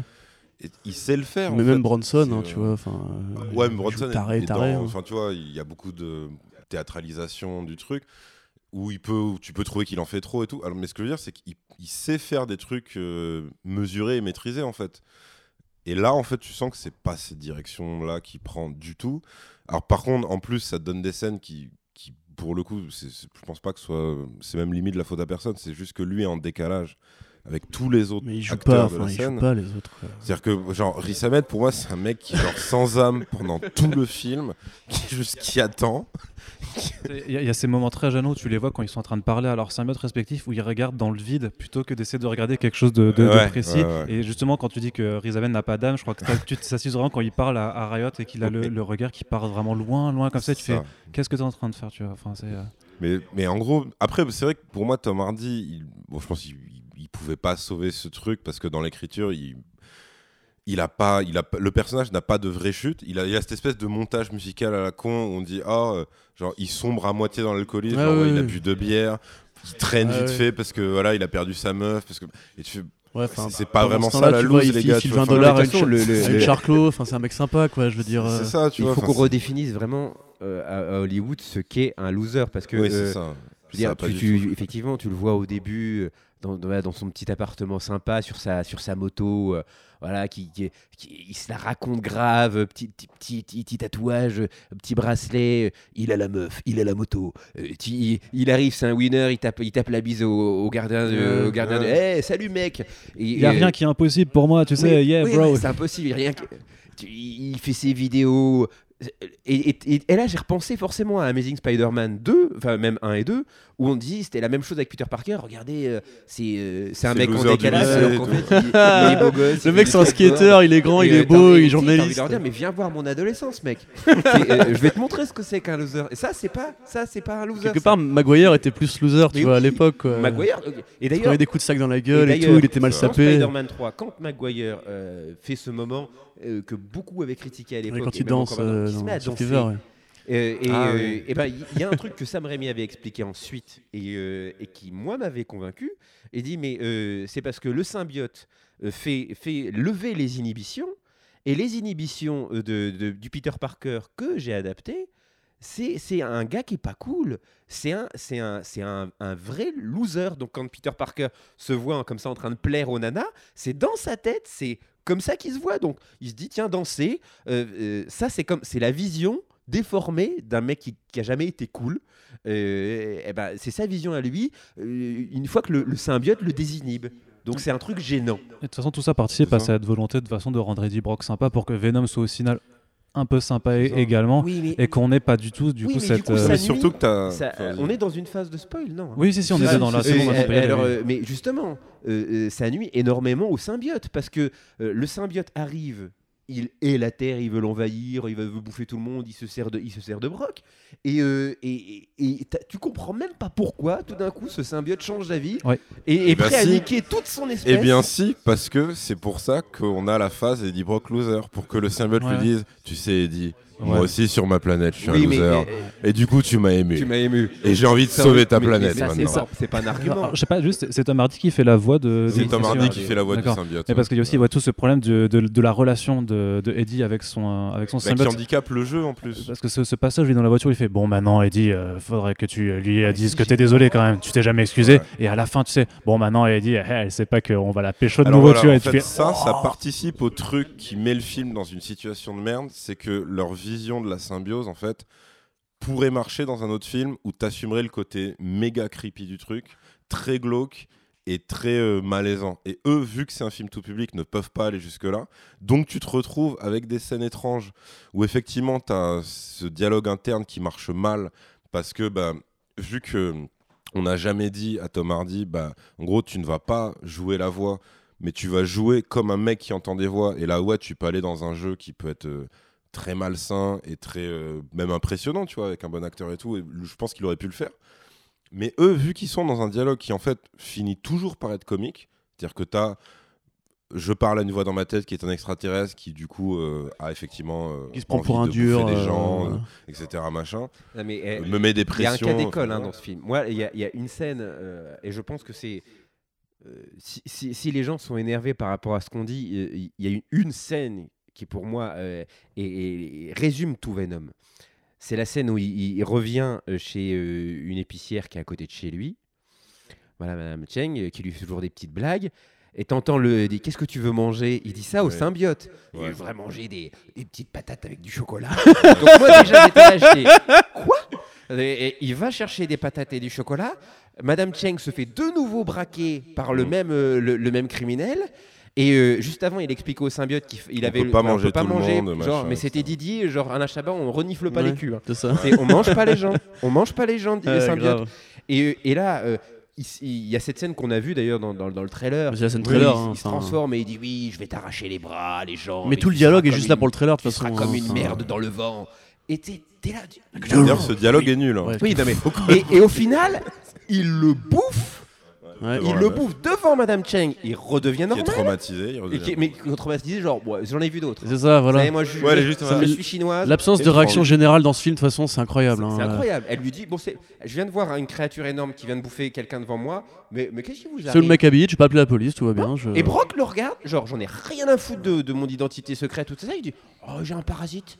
Ouais. Et il ça, s'en va. on dirait une comédie. Alors qu'il l'a pas dit à sa Et meuf. là où alors ça m'a tué, c'est-à-dire que euh, ne- ne- de- quand même d'un meurtre en- en- de devant Madame Cheng, et et- et t'entends le symbiote, tu comment t'as dit, je suis pas un parasite? Et dit, Ce qui est le running c'est gag le running de merde gag. en plus. Le, le symbiote ne, m'appelle pas parasite. Oh, Bon, bah c'est bon, je recommencerai plus. Je suis pas un parasite. Et je les vois partir dans la rue comme ça, et c'est la, et c'est la dernière séquence du film avant les scènes post-génériques, et tu te dis, vous voulez me laisser là-dessus? C'est votre choix. C'est-à-dire vraiment, c'est de tout ce que vous aviez comme, euh, comme scène, vous vous êtes dit, tiens, on va les laisser là-dessus. Je pense qu'il y a eu différentes scènes parce que celle-là, franchement, ça a l'air d'être un rajout euh, limite re-shooté, tu vois, pour euh, rajouter une petite Je note pense positive. n'avaient pas de conclusion, surtout parce que, bon, enfin, j'en reviens à ce Bah, que je elle est incohérente, la conclusion. T'as l'espèce de conclu de on pense que le symbiote est mort et en fait non, il est encore en lui, etc. Sachant que techniquement, en plus, le symbiote se fait quand même bien brûler la gueule. Il n'y a rien qui justifie non plus le fait qu'il soit encore en vie. euh, à- Ouais. Sa kryptonite. Oui. Alors oui, c'est vrai que c'est vrai, que, c'est Kryptonite, vrai oui. que le symbiote fait aussi de l'exposition. Oui, de l'exposition. Alors ça, c'est magnifique. Et il dit toutes ces. Le symbiote qui dit Voilà. ouais alors en fait euh, Ouais. alors moi quatre- voilà le feu le feu je suis Voilà, je suis sensible, les ultrasons à partir de telle fréquence je veux Et pas lui, les ultrasons, si t'as pas dit les ultrasons. Ah oui, et puis il est aussi sensible aux ultrasons. Entre 4000 et 6000, hein, parce que 4000, enfin 2, 3005, ça passe. Et 4000, là Ça, je. Là, je 4000. Et hein. effectivement, tu as ce truc de. euh, le film ne peut pas aller dans des directions qui seraient glauques, c'est-à-dire, mais du coup qui deviennent juste très gênantes. Par exemple, la relation de Brock avec sa meuf, enfin, qui est son ex, où tu dis, ok, donc ça veut dire que si dans un hypothétique Venom 2, le mec euh, arrivait à resserrer son ex, ça veut dire concrètement, parce que vu qu'il a toujours cette voix dans sa tête, Il va lui parler qui- tout du long. qui lui dit ouais euh, et qui parle à Annie parce que du coup il y a eu ils ont fait She-Venom Oui. dans une sorte de mini scène que t'es qui sert à rien mais qui est juste là, là, pour transmettre le Fan- Non, qui sert juste à, service. à baisser, à vilir un peu plus le personnage de Michelle Williams, Oui. où elle aussi croque le cerveau de quelqu'un. Et ils en parlent, mais comme oh, je crois que j'ai mangé, le- je crois que j'ai mangé le cerveau de quelqu'un. Ouais, Et, et- et- euh, et ah ouais Tom moi aussi c'est vrai que ouais, c'est un fait peu tout- ça Ça fait drôle la première fois. Et et là, tout le monde s'en fout Tu te dis bon bah. Et ça, et ça pose d'ailleurs tout un tas de bails aussi par rapport à la compatibilité de- des Mais symbiotes alors, avec ça, leur ça, c'est pas sera encore- sur la voilà. vraisemblance du Ça, truc. Moi, je voulais juste, juste Ouais. finir sur le, le fait que, euh, entre autres trucs qui marchent pas, euh, ils se sont mis dans une situation où en fait tout va être soit nul, soit malaisant. C'est-à-dire qu'en gros, le fait est que leur vision de la symbiose, c'est une voix dans la tête qui est un personnage distinct et qu'il n'y a pas de réelle symbiose. euh, De, T'as t'as- tu t'as vois, le truc sur les organes quand même de Tom Hardy qui est abordé à un moment, tu vois. sur- alors c'est abordé, fi- ouais, ils en physiquement, font on rien viendra après, après, euh. c'est un problème de vraisemblance aussi pour moi d'ailleurs. Mais par contre en termes, euh, en termes euh, presque psy, c'est-à-dire, il dit, par exemple, il dit le, le truc de Venom, c'est que dans, la, dans les comics de mes souvenirs, il dit tout le temps nous Oui, nous, oui. ou on. Là, c'est l'autre qui dit nous. Ça, Là, le- c'est juste, c'est un, c'est un binôme, quoi. C'est concrètement un binôme, c'est voilà, c'est une armure qui lui parle, etc. Et donc, ça veut dire que dans ses relations intimes, s'il en a un nouveau un jour, ce mec va se retrouver avec une voix dans sa tête qui dit ouais, là fais-lui ça. ah là c'est pas mal et Oui. tout. Ah ouais, machin. c'est clair. Et t'as t'as ce truc super creepy de, de fin avec, euh, avec euh, On son reconquérir, ex ouais. Michel Williams, où du coup le symbiote dit ouais, Elle sait on pas. va, on va te elle sait- Elle sait reconquérir. pas qu'on va la repécho, elle. Elle sait pas qu'on va la repécho, elle sait pas qu'elle nous appartient, ou genre tu nous appartiens, Non, mais- Annie, et ça, où tu dis ok, c'est parce qu'il l'a possédé à un moment, et en même temps, il, est- il est quand même dans le corps du mec qui veut aussi la pécho physiquement, donc c'est- très étrange comme situation, ça mais même la conversation quand elle dit film. euh, tu te souviens c'est vrai que Quand c'est- on s'est embrassé, non, que quand on en- ouais, symbiote tu sais quand il était en moi et, euh, et là Ah tu dis, ouais, oh là, oh là truc, ça, c'est mal. Ça c'est pareil, ça pour moi ça marche dans, dans un autre Oui, dans film. un en autre fait. film. Un film qui s'assumerait humour noir dégueu, un peu cracra, dans un truc comme ça qui n'assume rien, et c'est le même problème sur la violence. Que Mais il faut qu'on revienne sur la, la, la compatibilité des, des autres. C'est-à-dire que. euh, Le, je le sais programme pas, est je en sais- train de je- partir en couille là. Non mais je comprends pas les règles, c'est-à-dire que on te dit qu'il y a certains certains hôtes euh, qui sont compatibles, sinon ils meurent Ouais, et ils très dépérissent Ouais. très vite et du coup euh, le- T'as t'as une exposition qui, je trouve, est insupportablement longue sur tout ce procédé en fait que Riz Ahmed euh, entretient sur. Ouais. On fait des tests, on fait des tests sur les humains, on fait des plus encore On te plus de dit clairement qu'il en a ouais. tué 30 Ouais, ouais. pour euh, Alors- deux symbiotes. alors Ouais. que t'as un putain de symbiote qui s'est cassé depuis le début Ouais, ouais. et qui, et qui, fait la Mal- Malaisie San Francisco en passant de, de 36 personnes mais sans aucun problème de compatibilité, c'est-à-dire que le, le- c'est le symbiote le plus chanceux du monde. Il- à chaque fois, il tombe sur des gens. Oh bah ça va, il gère bien. Une petite fille qui a pas de parents. Des gens elle qui elle a- prend l'avion toute seule. des gens elle qui- euh, se casse toute seule. Non, non, il a, il a pécho dans les chiottes. Ouais. Oui. Elle, elle est avec sa daronne. Oui, et en oui, mais fait, après, quand euh, la il petite fille, elle s'en va pour aller dans le centre. Oh, tu peux, tu peux aller dans, dans ce genre de film, tu peux dire ok, peut-être il lui a fait tuer sa daronne euh, et c'est hors champ. De toute façon, il y a trop de trucs qui y a sont hors beaucoup champ je pense que le film hors champ, Venom hors champ est très bon. La, euh, théorie, si tu veux, c'est qu'en gros, les symbiotes choisissent euh, avec qui ils sont compatibles, en fait, tu vois. Par exemple, c'est pour ça qu'en fait, quand il quitte le corps de Michelle Williams, sans qu'elle meure, tu vois, par exemple, en fait, c'est que le Venom, tu vois, il est sympa, c'est un mec qui est plus, comme dans les comics, tu vois, qui est plus pro pour la symbiose, en fait, et qu'au départ, il se rebelle un petit peu, et quand, du coup, quand Riot a besoin d'un corps pour euh, bah, bah, dans l'espace, tu vois. Après, je dis pas que c'est logique, hein, exemple, tu vois, sur le coup des organes de Tom Hardy, où en gros, on te dit, oui, le symbiote, il est en toi, il est en train de te- ton cœur est atrophié. Après, tu vois Venom, enfin, ça dépend qu'il est en mode genre, tu vois, une scène trop bizarre d'ailleurs, il dit, tu de me tuer, hein. Et euh, après, il se barre. Et à la fin, il revient, il revient avec est lui. invraisemblable parce qu'en plus le symbiote euh, lui dit ouais, euh, écoute pas ce médecin, Oui, genre oui. il, Ouais. le- il lui fait, il le fait étrangler limite. Et après, tu dis, mais attends, mais du coup, c'était quoi le but du symbiote dans ce truc? Parce que il lui dit après, juste après, il lui dit, mais t'inquiète, je peux te guérir aussi, je peux guérir ton cœur. Tu fais, ok, mais alors ça fonctionne comment? Non, non, Parce mais. que là, c'est. Non, mais de toute façon, la, la- la scène est surréaliste. C'est-à-dire que tu as un médecin qui, lui, est pas du tout dans le trip euh, symbiote et tout ça, qui, euh, qui voit l'ex de sa copine qui débarque et il a un parasite. Euh, tout d'un coup, il, voit le symbiote sortir, il est enfermé. Euh, c'est quoi ce truc? Et, euh, et le symbiote se barre. Et aucune conséquence, c'est-à-dire que même elle, tu vois, elle est là, oui, bah c'est. non, cet ex, enfin, ce, le mec de Michel Oui, Williams disparaît, après cette il, scène. Il Il disparaît. disparaît Dan, du Dan, film, il n'existe plus. Dan, Dan, le gentil chirurgien. C'est, et- t'as et Brock qui, une fois qu'il a expurgé le. Même, même pas, il- reste, tu vois, pour faire merci, tout. Il se casse. Ouais, Bon, je rentre bon, après, il est un peu en panique, quoi. Mais Oui, non, mais, mais jusqu'au symbiote qui se casse et qui prend possession d'un yinche, d'un, petit yinche. Et moi, je me suis dit, ils vont aller jusqu'au bout, c'est-à-dire qu'on va voir un, Un chien Venom. Un chien, un chien Venom. Et, euh, et je dis, on, on en est là. Et, euh, et non, il, il a juste les yeux un peu bizarres, tu vois. Puis c'est pas. C'est aussi ce truc, ce gimmick. Ce Alors, face à face de Yinch, Michel Williams. Et elle faut en comprend, elle aussi. comprend que c'est le symbiote, le. Ouais. Elle comprend, Elle comprend. parce qu'il cligne des yeux et qu'il a le truc. Mais ça- parce que t'as ce gimmick en plus pendant tout le film avec ce clignement des yeux blancs Ah pour essayer de Eh, regardez elle, elle est- symbiote. on l'a regardé déjà enfin on l'a- compris déjà à partir du moment où elle marche à deux à l'heure et qu'elle se tourne vers la caméra avec l'air méchant tu sais que c'est bon et quand t'es t'es pas obligé de lui faire Il- le il truc faut des revenir yeux sur un truc dont, on parle pas, mais dans les détails pourris, c'est quand même euh, pourquoi le symbiote Riot est à la recherche de Riz Ahmed pour la fusée, c'est uniquement parce qu'en fait, il a pris au pif Oui, une des secouristes, un badge. qu'il a regardé le badge Oui. et qu'il Ouais. a vu la fondation pour la vie Ouais. et qui se dit ah d'accord donc il faut que j'aille là-bas pour avoir une fusée. Mais qu'est-ce que c'est Mais je pense que hors champ, on n'a pas vu le moment où il a tapé Ouais, live bien sur sûr, Google. évidemment. Oui, Fait life, alors agrandissement de votre vie, rallongement d'espérance de vie. Life Foundation, ah, ça doit être ça. Mais Ça d'ailleurs, doit être euh, ça, ça doit être Riz Ahmed. euh. d'ailleurs, Riot qui prend vraiment le contrôle des mecs, alors que normalement, tu vois, il y a une symbiose qui serait, ou alors si le mec résiste, il meurt, tu vois. Non, mais oui, alors que là, il, là, il est fait en mode zombie, non, tu vois, tu sais rien du tout. zéro explication. Et puis juste par rapport à ce que termes disais tout à l'heure sur le côté le docteur qui dit. euh, Oui, vas-y. et juste dans ce cas pourquoi Riz Ahmed est pas un zombie en fait? Oui, oui. Bah, parce qu'il a, il a, il a choisi, tu vois. Les deux. parce qu'il est déjà un zombie normalement je dirais Parce que Riz Ahmed joue pas du Non, tout. mais parce que mais il y a un truc horrible dans ce film, c'est que le premier face à face, le premier clash en fait entre Eddie Brock et euh, Riz Ahmed est presque mieux oralement que le combat final Riot Venom. Le Ouais. combat final est nul.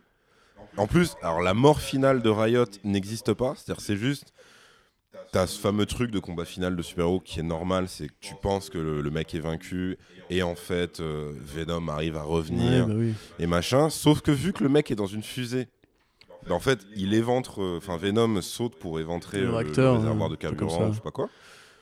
Et en fait, il monte juste pour lui faire coucou, faire une dernière punchline et se barrer. et ça s'arrête là. Ouais. Il n'y a pas de, il y a pas de réel, enfin, il y a un face à face en termes physiques parce que à travers une vitre.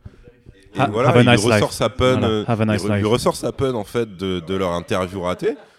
Et c'est tout. Et il y a même ça, c'est même ça, c'est presque absent du film. C'est voilà. Non, mais oui, mais d'ailleurs, euh, les, je veux dire, ils, ils ont, ils ont 5 cinq symbiotes hein, euh, à- Non, initialement. ils en ont moins parce que Il y en avait 3. Riot Oui, se quatre. barre. Oui, bah, le- moi je m'attendais à avoir des, euh, des versions jaunes. euh, Bah, t'as- Ouais, bah, t'en, t'en as, t'en as un qui font mourir alors de manière méga conne, c'est-à-dire qu'en fait, Riz Ahmed, pour punir euh, la, la scientifique Oui. qui l'a trahi, lâche le symbiote Mais sur personne elle, surveille. se et après il revient, il fait Oh bah non, vous avez laissé le symbiote mais- mourir, non, vous savez il- combien de millions je il, viens il de est perdre entouré par des fais, Mais mec, incompétents. tu- hein. Euh, mais personne n'a regardé. mais c'était quoi le projet de base? Tu, tu as lâché le symbiote sur cette meuf pour qu'il la tue, enfin pour qu'il prenne possession, que tu savais que ça n'allait pas marcher. Donc, comme les autres symbiotes, il allait dépérir ensuite. Et après, le mec revient et fait genre, ouais, oh putain, étonnant.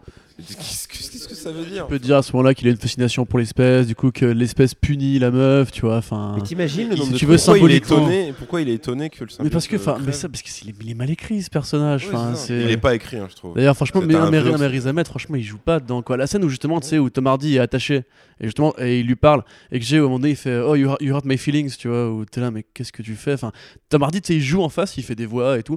Riz Ahmed, il est là, ouais, ça va. Ah, je suis méchant. hein. Ça, c'est Ça, c'est vraiment un prototype. De toute façon, ils ont juste pris un peu la figure du mégalomane à Elon Musk visionnaire pour l'humanité. Ils lui rajoutent deux, trois trucs en disant, euh, tu sais, sur les fake news pour faire, ah, vous avez vu, on est au courant avec l'actualité, machin. Et puis ça s'arrête là, tu vois, c'est le niveau d'écriture. Enfin, ils ont pas changé. Parce que le mec, il, il pourquoi il fait ses tests Pourquoi? C'est vraiment ce, ce truc pour faire, genre, évoluer la race humaine, Ah mais oui, que t'as c'est tout le temps a vu, ce que t'as tout le truc temps vu. euh, ouais, Et, c'est- et- euh. et- et sinon, il y, a- y a zéro caractérisation derrière. Juste, je, je veux faire du, je veux faire du symbiote euh, humain, euh, humain. euh, Et symbiote. surtout qu'il n'a pas de désir euh, mégalo dans le sens conquête. Et il l'a dès que Riot arrive sur lui. Tu sais, quand Ah Riot oui. dit Ouais, je vais, je vais ramener Nous, euh, oui. tous les symbiotes Oui. de la planète, il se sépare du mec, ils ont un dialogue. Et le mec fait Ouais, et comme ça, nous. Euh, Bah, nous allons gouverner le- ce monde. Ouais, mais dis- Et tu fais, mais attends, mais il a- t'as jamais voulu faire ça C'est- dans ta c'est- vie de milliardaire. C'est pas tant que c'est un truc de conquête qu'il voit vraiment, tu sais, le- la forme symbiote humain euh, comme euh, la, la next step. le- euh, c'est- l'évolution C'est ça. Donc c'est pour ça qu'il se dit, bon, et comme Ça ça. me plaisait pas dans Alias Covenant, ça va pas me plaire dans Venom, hein, justement. Ouais, non, mais, C'est- c'est juste, c'est juste que du coup, il se dit, ah bah toute l'humanité pourrait être euh, humain symbiote et du coup, ce sera mieux. Je pense que Oui, ce c'est. mieux que. Et alors, il y a un. Parce que tu parce que justement, le mec qui a conduit des expériences dessus, c'est très bien que la terme de la symbiose est hyper rare en fait, et que du coup, si les symbiotes arrivent, ils vont juste raser l'espèce humaine et pas l'améliorer, tu Mais, vois. il- mais ça, c'est. aussi parler de pourquoi cette petite fille en pleine nuit dans son labo. Et le mec se dit Ah, t'as Ouais. dû te perdre, à 4h du matin. Il y a une petite fille chelou. Qu'est-ce que. Non, mais de toute façon, Tout est mal Mais de toute façon, il y y y a un deux sex machina scénaristique sur absolument toutes les scènes. C'est, euh, C'est-à-dire que euh, les choses n'arrivent pas naturellement, elles arrivent parce qu'ils ont envie, ait- elles doivent arriver à ce moment-là, parce qu'il y a un scénariste feignant qui se dit ce serait quand même bien là que ça arrive. Et, et c'est juste ça tout du long. Euh, il y a- y même un moment où le du début à la fin. la police, tu- tu- si tu réfléchis secondes, tu Attends, Mais- qu'est-ce que fout la police, fout la police là ici à ce Bah, Et- et- Il s'est infiltré dans le truc. Ouais. Normalement, c'est la boîte de Riz Ahmed. Le mec ne va pas appeler la police. Et le mec découvre après. Donc, il dit Attends, il y, a- il y a un énorme souci. Même là. pas, c'est pas la boîte de ça. moi c'est la boîte du journal où il travaillait. Du coup, en fait, non, c'est même pas la boîte de Rizamet, c'est quand, tu sais, quand Ouais, il va, il tombe ouais. sur le, le le, journal, ouais. le, Ah, le garde du corps, le- le- l'homme de main euh, Exact, latino. exact, Du coup, c'est c'est vide. Le mec l'a vu se barrer, pourquoi il leur a appelé les condés, tu vois? Il monte en l'air, Ouais. il descend, tout à coup, euh, les, les flics sont là, tu sais pas trop pourquoi. Et après, Michelle Williams arrive, pareil, tu sais pas trop ce qu'elle fout là. Enfin, elle arrive, elle le voit et tout. Là, putain. qu'est-ce que c'est que ce Beans? Enfin, elle travaille même pas, elle. Elle, le vient, elle, elle à vient de le voir manger quelqu'un. Et puis elle est là, genre, hôpital, maintenant. Hôpital, T'es maintenant. là, mais, non, enfin, je Non, crie, pas- non. crie, Crie, cours, évanouis-toi. va-t'en, Enfin, oui, je. mais, euh, Non, mais c'est. Mais de, de la, il y a- de la même manière, à un Mais moment t'as donné. l'impression que tous les personnages ont lu le comic. c'est ça. en fait. Non, mais non, mais c'est c'est- super C'est un étrange. film T'as pour Tom enfants, Hardy, c'est Flubber, enfin, c'est- tout va bien. la scène où il est en face de, de Riz Ahmed, euh, où en fait, vraiment, tu vois que le, le scénariste, il, il fait même plus semblant. Tu vois que Riz Ahmed a donc le symbiote Riot, il se transforme devant Eddie Brock, et donc on l'a vu, on sait qui- qu'il est et que lui aussi a un symbiote. Il s'en va, et ben euh, t'as Tom Hardy qui dit tout seul, ah lui aussi il l'a dans le cul. Oui, c'est Et vrai. fra- je l'avais dans le cul, après, ton- ton symbiote. Non mais en la- vrai, mais non pour lui rendre justice, c'est parce que pendant qu'ils ne savaient pas que Riot Oui, il disait, était dans les Amènes, il disait ouais tu, tu me parles comme ça Voilà. parce que t'as pas eu un symbiote dans le cul. Mais Et en gros c'est juste. Ouais. Enfin, le, dialogue mais- quand même est pas non, Non mais plus. le dialogue euh, est faible. mais En gros c'est ça. ne redis pas ce qu'on vient de- pseudologie ce que tu truc, ce que quoi. tu viens de montrer c'est pas euh, je veux dire Tom Hardy le personnage de Brock en sort pas grandi parce qu'il a tu l'as toi aussi tu l'as dans le cul Enfin, c'était j'avais l'impression que c'était les, c'était les ni- niveaux de dialogue de Predator 2 donc tu vois, tu vois faut pas chier dans mes bottes. C'est- ça quoi et, et je trouve que c'est de la paresse tout du long tout du long Bah, c'est- bah, après, c'est surtout, je pense qu'il manque vraiment un truc qui, qui aurait peut-être pas sauvé le film, mais euh, il aurait fallu qu'au moins à un moment dans le film, Eddie Brock, soit dans sa vie, soit même euh, post-symbiose, soit un minimum euh, un peu sale, un peu méchant. Soit pas en lutte sur euh, mais qu'est-ce qui se passe, genre c'est comique, ou alors euh, ok, je dois faire ça, c'est mon devoir. C'est-à-dire Ouais. que t'as t'as aucun. En gros, Puis t'as aussi- c'est là que je me suis dit que. Vas-y, Non, mais juste, t'as aussi cette phase où d'un coup, euh, ses pouvoirs deviennent cool alors qu'il était ultra flippé. Puis euh, la scène Ouais. de la très très longue séquence d'ailleurs de, de course-poursuite à la moto où il fait Oh yeah, c'est cool ça en fait, ce que tu peux faire et tout. Et tu fais. Mais, mais j'ai, alors je sais pas, mais j'ai l'impression d'avoir vu ça dans plein de films. euh, dé- déjà Bah, en fait. tout euh, est vu revu dans ce truc. hein, le, le, euh, du traitement au côté cahier des charges, où effectivement c'est une caricature de caricature de films de super-héros avec euh, origin story, euh, naissance du méchant en parallèle, combat final nul, enfin voilà, c'est- tout, tout, est- tout est là. Mais après, c'est, ce qui aurait, voilà, ce qui aurait peut-être enrichi un minimum, c'est que, et c'est là où je me suis dit, ok, ce film est une merde, c'est que je me suis dit, c'est moi, ça m'a pas fait. euh, Je me suis pas moqué du, du fait qu'ils aient modernisé le côté journaleux en fait de, de Brock, qu'ils en aient fait, tu vois, un vidéoblogueur et tout. mais par contre, qui n'exploite pas ce truc-là. C'est-à-dire qu'en gros, moi, à un moment donné, je me suis dit, mais attends, en fait, ce film serait 100 fois mieux si le mec, c'était euh, limite une influenceuse Instagram ou un mec de Combini. Mais est-ce que tu as vu. euh, un gars où tu vas dire, ok, en fait, il se fait acheter, il faute, et en fait, il a du mé... il, n'a aucun Ouais, ouais. respect, il a aucune déontologie, etc. Mais là, c'est pas. Mais pire que ça. il a, et du coup, parce qu'à la fin, quand ils te font sa rédemption et qu'il dit, ouais, maintenant, je vais me tourner vers l'écriture, ouais, genre c'est mieux. genre, euh, Et tu fais, mais c'est mieux de quoi? Tu faisais de des quoi? Bonnes vidéos, mec. bien. On t'a présenté en tant que t'as fait ton bourdin avec un mec qui a envoyé trois personnes à la mort. C'est quand même, D'ailleurs, sa femme le quitte parce qu'il a ouvert un dossier confidentiel. Oui, mais Ouais. sur un truc où le mec était en procès pour trois morts qui avaient été couverts. Genre, le- à aucun moment il a fait le un truc mal. elle l'a reçu, rien. elle. hein. Et elle, elle le quitte juste le pour dossier- ça, tu Le vois. dossier, elle l'a reçu, ce qui veut dire quand même que sa fibre morale à elle, elle est bien plus Eddie Brock dans le film que Ouais, Eddie ouais. Brock du comics que lui. C'est peut-être pour ça que ça devient au final pas si grave que le croque des têtes, tu vois, tu vois, ça devient. C'est pour ça que c'est euh, ça. que c'est truc. Mais justement, juste un petit mot Et sur. surtout, non, mais le, le fait que. euh, parce qu'au minimum, que ce soit dans les comics ou même dans le vieux dessin animé, t'as ce moment de vengeance de Eddie Brock. genre, ok, maintenant je suis Venom, bah, je vais me faire plaisir. Il n'y a aucun moment dans le film où au moins il en profite un minimum. À la limite, moi je pensais qu'ils allaient se garder ça pour euh, la scène de fin à l'épicerie. Et même là, en fait, c'est très évacué. Non, non, mode, c'est Ven- Bon bah ok, on y va, mais en fait, parce que euh, tu- même s'il est en mode oui, Venom, Tu as dit tout à l'heure, Ouais, ils, mais non, ils en sont fait. pas deux à l'intérieur, c'est le symbiote qui a le contrôle. Normalement, justement, c'est le symbiote et Eddie Brock qui font Venom. C'est pas l'un qui le s'appelle. ouais. Enfin, le simple fait que, que le symbiote s'appelle Venom, tu vois. Ouais. Pour moi, c'est l'union des deux qui fait Venom. Et magnifique quand il dit Ah oui, l'autre symbiote, c'est un mec qui s'appelle Riot. Ok, c'est-à-dire. Ils leur ont en donné des noms, tu vois, sur sa planète, ils leur ont donné des noms fait des noms de hein, en fait c'est à mon avis la planète euh, des la Clintark des, des, là à mon avis c'est- que des, des fans de rap en fait. Tu vois, et, euh, des cons qui s'appellent, Riot. My name is Venom. Toxin, Carnage, euh, voilà, 2P. Alors, du- alors, juste, ouais, pour, pour dire un mot sur, euh, sur le rap. Donc, déjà, il y a, le expert, fameux là. morceau, il y a le fameux morceau Voilà. d'Eminem qui fait le générique. Euh, mais il faut préciser qu'en fait, il y a aussi euh, des morceaux de Kick Dasnik, parce que le film se passe à San Francisco. Kick Dasnik, c'est une figure de la baie, etc. euh, qui est sous-utilisé, et un morceau de Pusha T également sous-utilisé, et le morceau Venom d'Eminem pue la merde. comme, euh, Salut, ça va? Non, je veux dire, bon, tu sentais venir. C'est un esthète euh, qui le dit, c'est pas moi, c'est c'est- Non, non, non, mais c'est nul, c'est nul à chier. C'est-à-dire qu'il y a. Non, mais je veux dire, c'est pas le.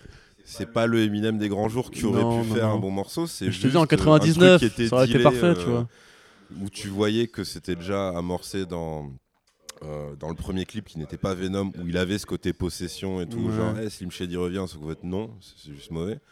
Et, euh, et, et c'est de la pop dégueulasse en fait, avec Eminem qui, qui gueule par-dessus, et c'est à l'image du film, c'est-à-dire que c'est un truc forcé, Mm. c'est naze. Sony est très coutumier du fait. Et hein. en plus, Quand même la chanson, que le euh, Ghostbusters euh, de, de 2016, où t'avais de ces Fall Out Boys qui avaient repris le morceau, c'est un truc que Ouais. tous les studios essaient d'arrêter peu à peu, tu vois. Et puis, enfin, eux, genre, non, dans eux, Mario ils Studio, ont- t'as aucun morceau euh, thématique pour les héros, tu vois. À l'époque, t'avais ACDC avec Iron Man.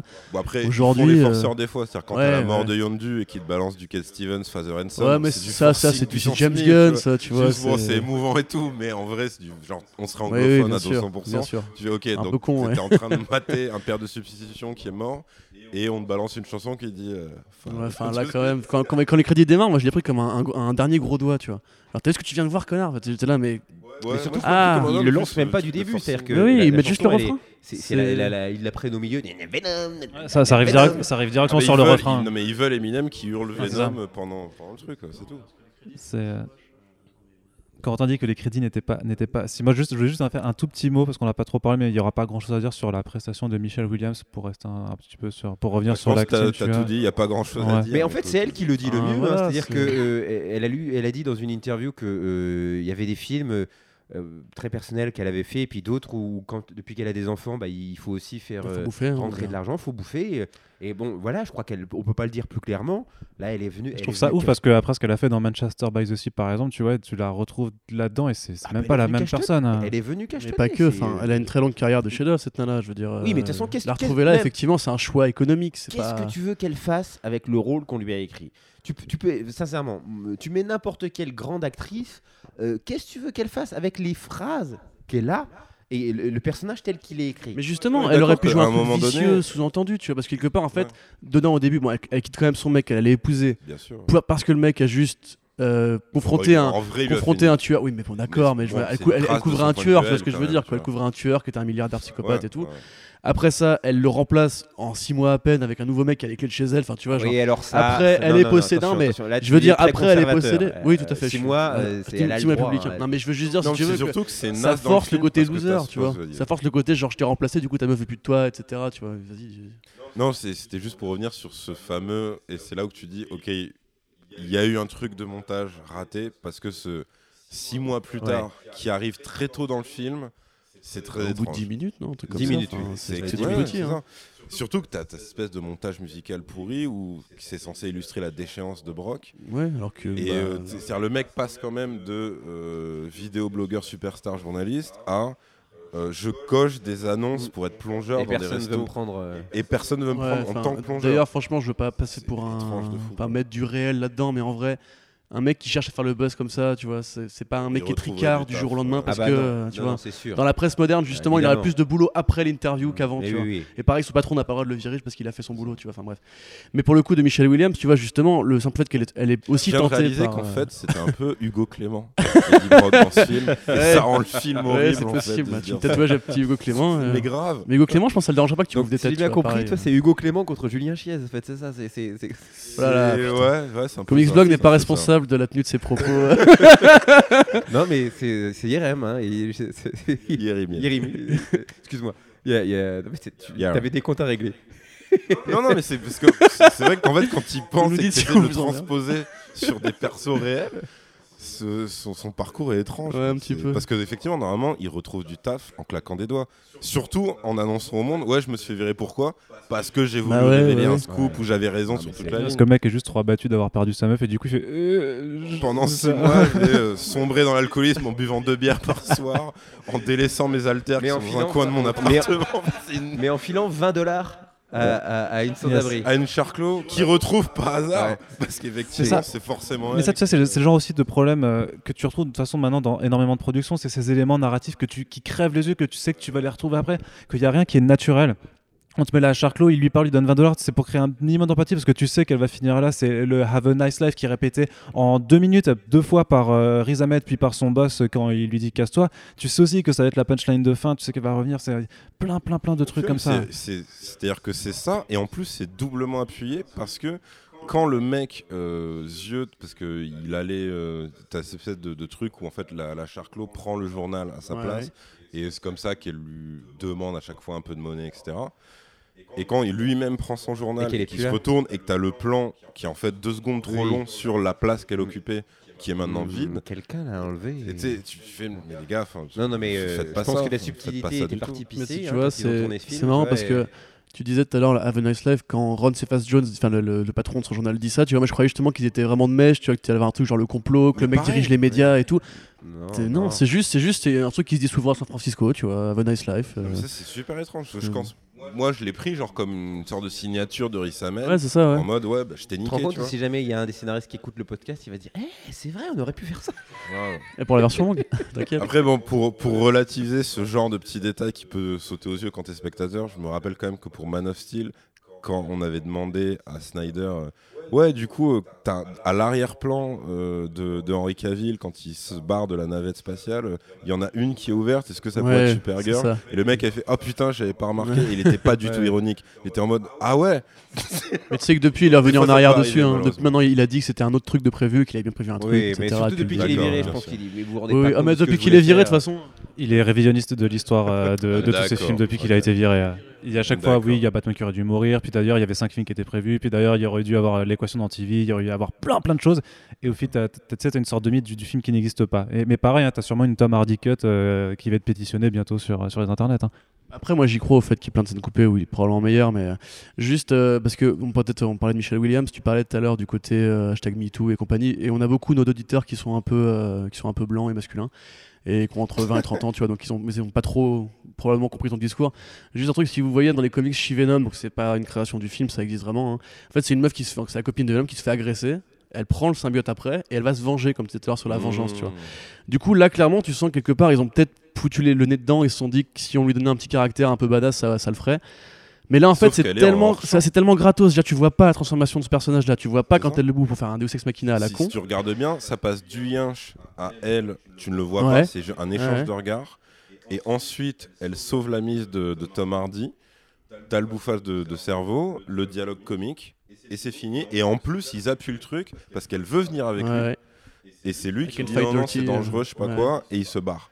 Et surtout, a- c'est Jessica Chastain et, et d'autres euh, réalisatrices et d'autres comédiennes qui ont lancé, euh, je sais plus le nom du test, euh, mais en fait, Le test de Bechtel? oui, voilà. Euh, qui, qui, où, où on voit si un personnage féminin ne se définit que par rapport. euh, Ouais, euh, à ses Est-ce relations, est-ce qu'il y a euh, deux personnages féminins dans le film Et quand, voilà, les, deux se entre parlent, elles ne parlent pas du héros. Voilà, exactement. euh, ce qui est et ben là, ce, ce assez rare en film, fait. c'est un échec, mais euh, elle- il le passe pas hein, le test. hein, c'est euh, Ah non, mais elle, elle est définie que par euh, les mecs avec qui elle est, euh, Eddie à un moment donné, et ensuite euh, un médecin.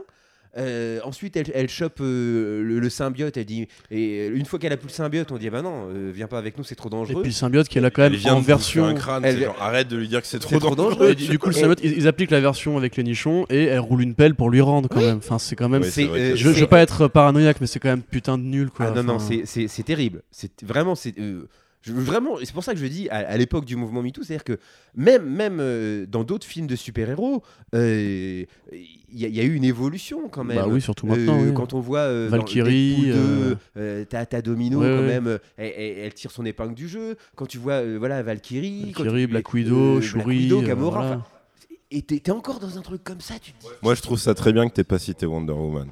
Oui. Mais non, mais parce que pour moi, Wonder Woman, c'était, c'est, euh, je sais que ça a été, oui, chantre du féminisme. Alors peut, le comics l'est. Là, je suis d'accord. Mais, Mais, le film ne l'est pas.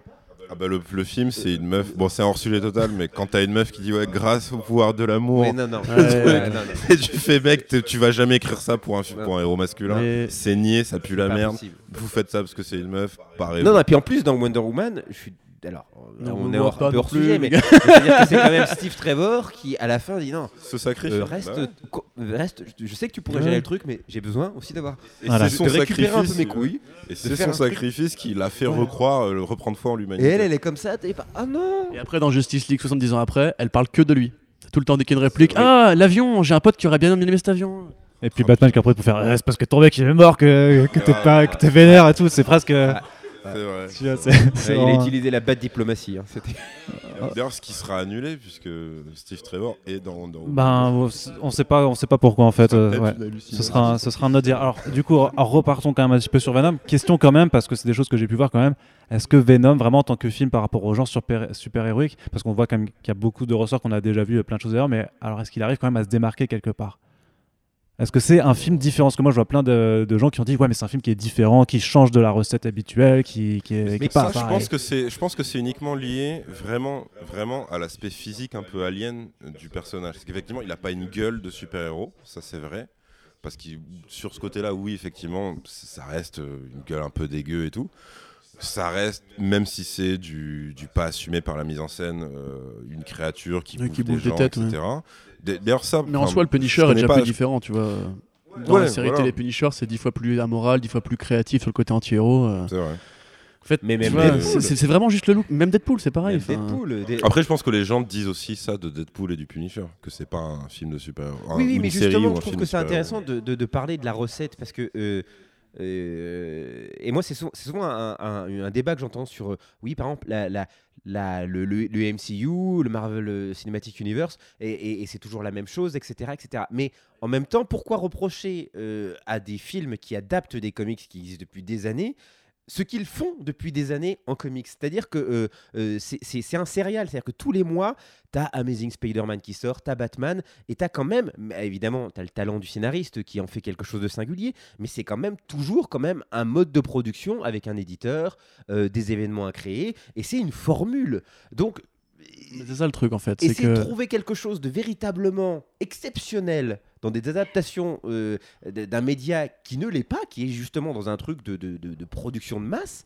Euh, J'ai toujours, toujours trouvé ça paradoxal. Ouais, mais techniquement, quand tu fais l'adaptation au cinéma par rapport justement à la différence de production entre le comics et le cinoche, je veux dire que quand, t'es- quand tu viens euh, faire le film, tu as quand même le, tu peux trier parmi tous les trucs qui se ressemblent Oui. l'arc exceptionnel qui est Mais adapté, je tu vois. Et par rapport, tu sais, on parle de Lethal Protector ou de Planet of the Sy- Sy- Symbiote, si on prend plus Lethal Protector quand même, il y avait plein d'autres trucs à foutre dedans, même sans, euh, sans Spider-Man, tu vois, il y avait encore tout un tas d'autres Oui, éléments moment, à, un moment, à quand il y a eu hein. la phase avec la clocharde, en fait, j'ai cru. Enfin, non, parce que ça arrive trop tard, mais en fait, j'ai cru. Enfin, je me suis dit euh, qu'ils auraient pu, hein, de manière euh, pas littérale du tout, euh, s'emparer du côté un peu, justement, protecteur euh, des, des marginaux Oui. de sa Ouais. ville et de ce truc-là. Et c'est vrai qu'en fait, ça n'existe pas. Enfin, ça existe de manière très figurée. c'est pas un euh, marginal en fait, de toute façon, donc pourquoi il irait les protéger, pas un tu vois marginal, c'est vrai que dans le comics. Si, il est euh, au chômage, c'est un marginal, arrêtez. Enfin, voilà, gars. tu vois, c'est- il est au chômage. Non, mais la morale, c'est Macronie, c'est genre t'es un loser parce que t'es au chômage, c'est tout. Ouais. T'es un mec ouais, bien, mais c'est pas grave, t'es au chômage, ta gueule. c'est- Je trouve que euh, le- la réussite insolente des films de super-héros ces dernières années a tendance à, à- à être l'arbre qui cache la forêt. C'est-à-dire que euh, ça cache la crise qui touche, qui touche vraiment euh, Hollywood, en fait, en termes de- d'écriture de Non, scénario. mais ça, c'est évident. Euh, je pense que. euh, c'est se un, des facteurs de la Ouais, crise aussi. Ils se hein. sont jamais remis de la grève des scénaristes et, et à mon avis, c'est les, les vrais bons scénaristes sont partis travailler pour Pour HBO, télé aussi. pour Netflix, Voilà. etc. Et aujourd'hui, le cinéma va mal. Du coup, comme c'est devenu un business, il faut à tout, prix qu'on spécule sur euh, les gens qui se déplacent encore au cinéma et c'est un public jeune.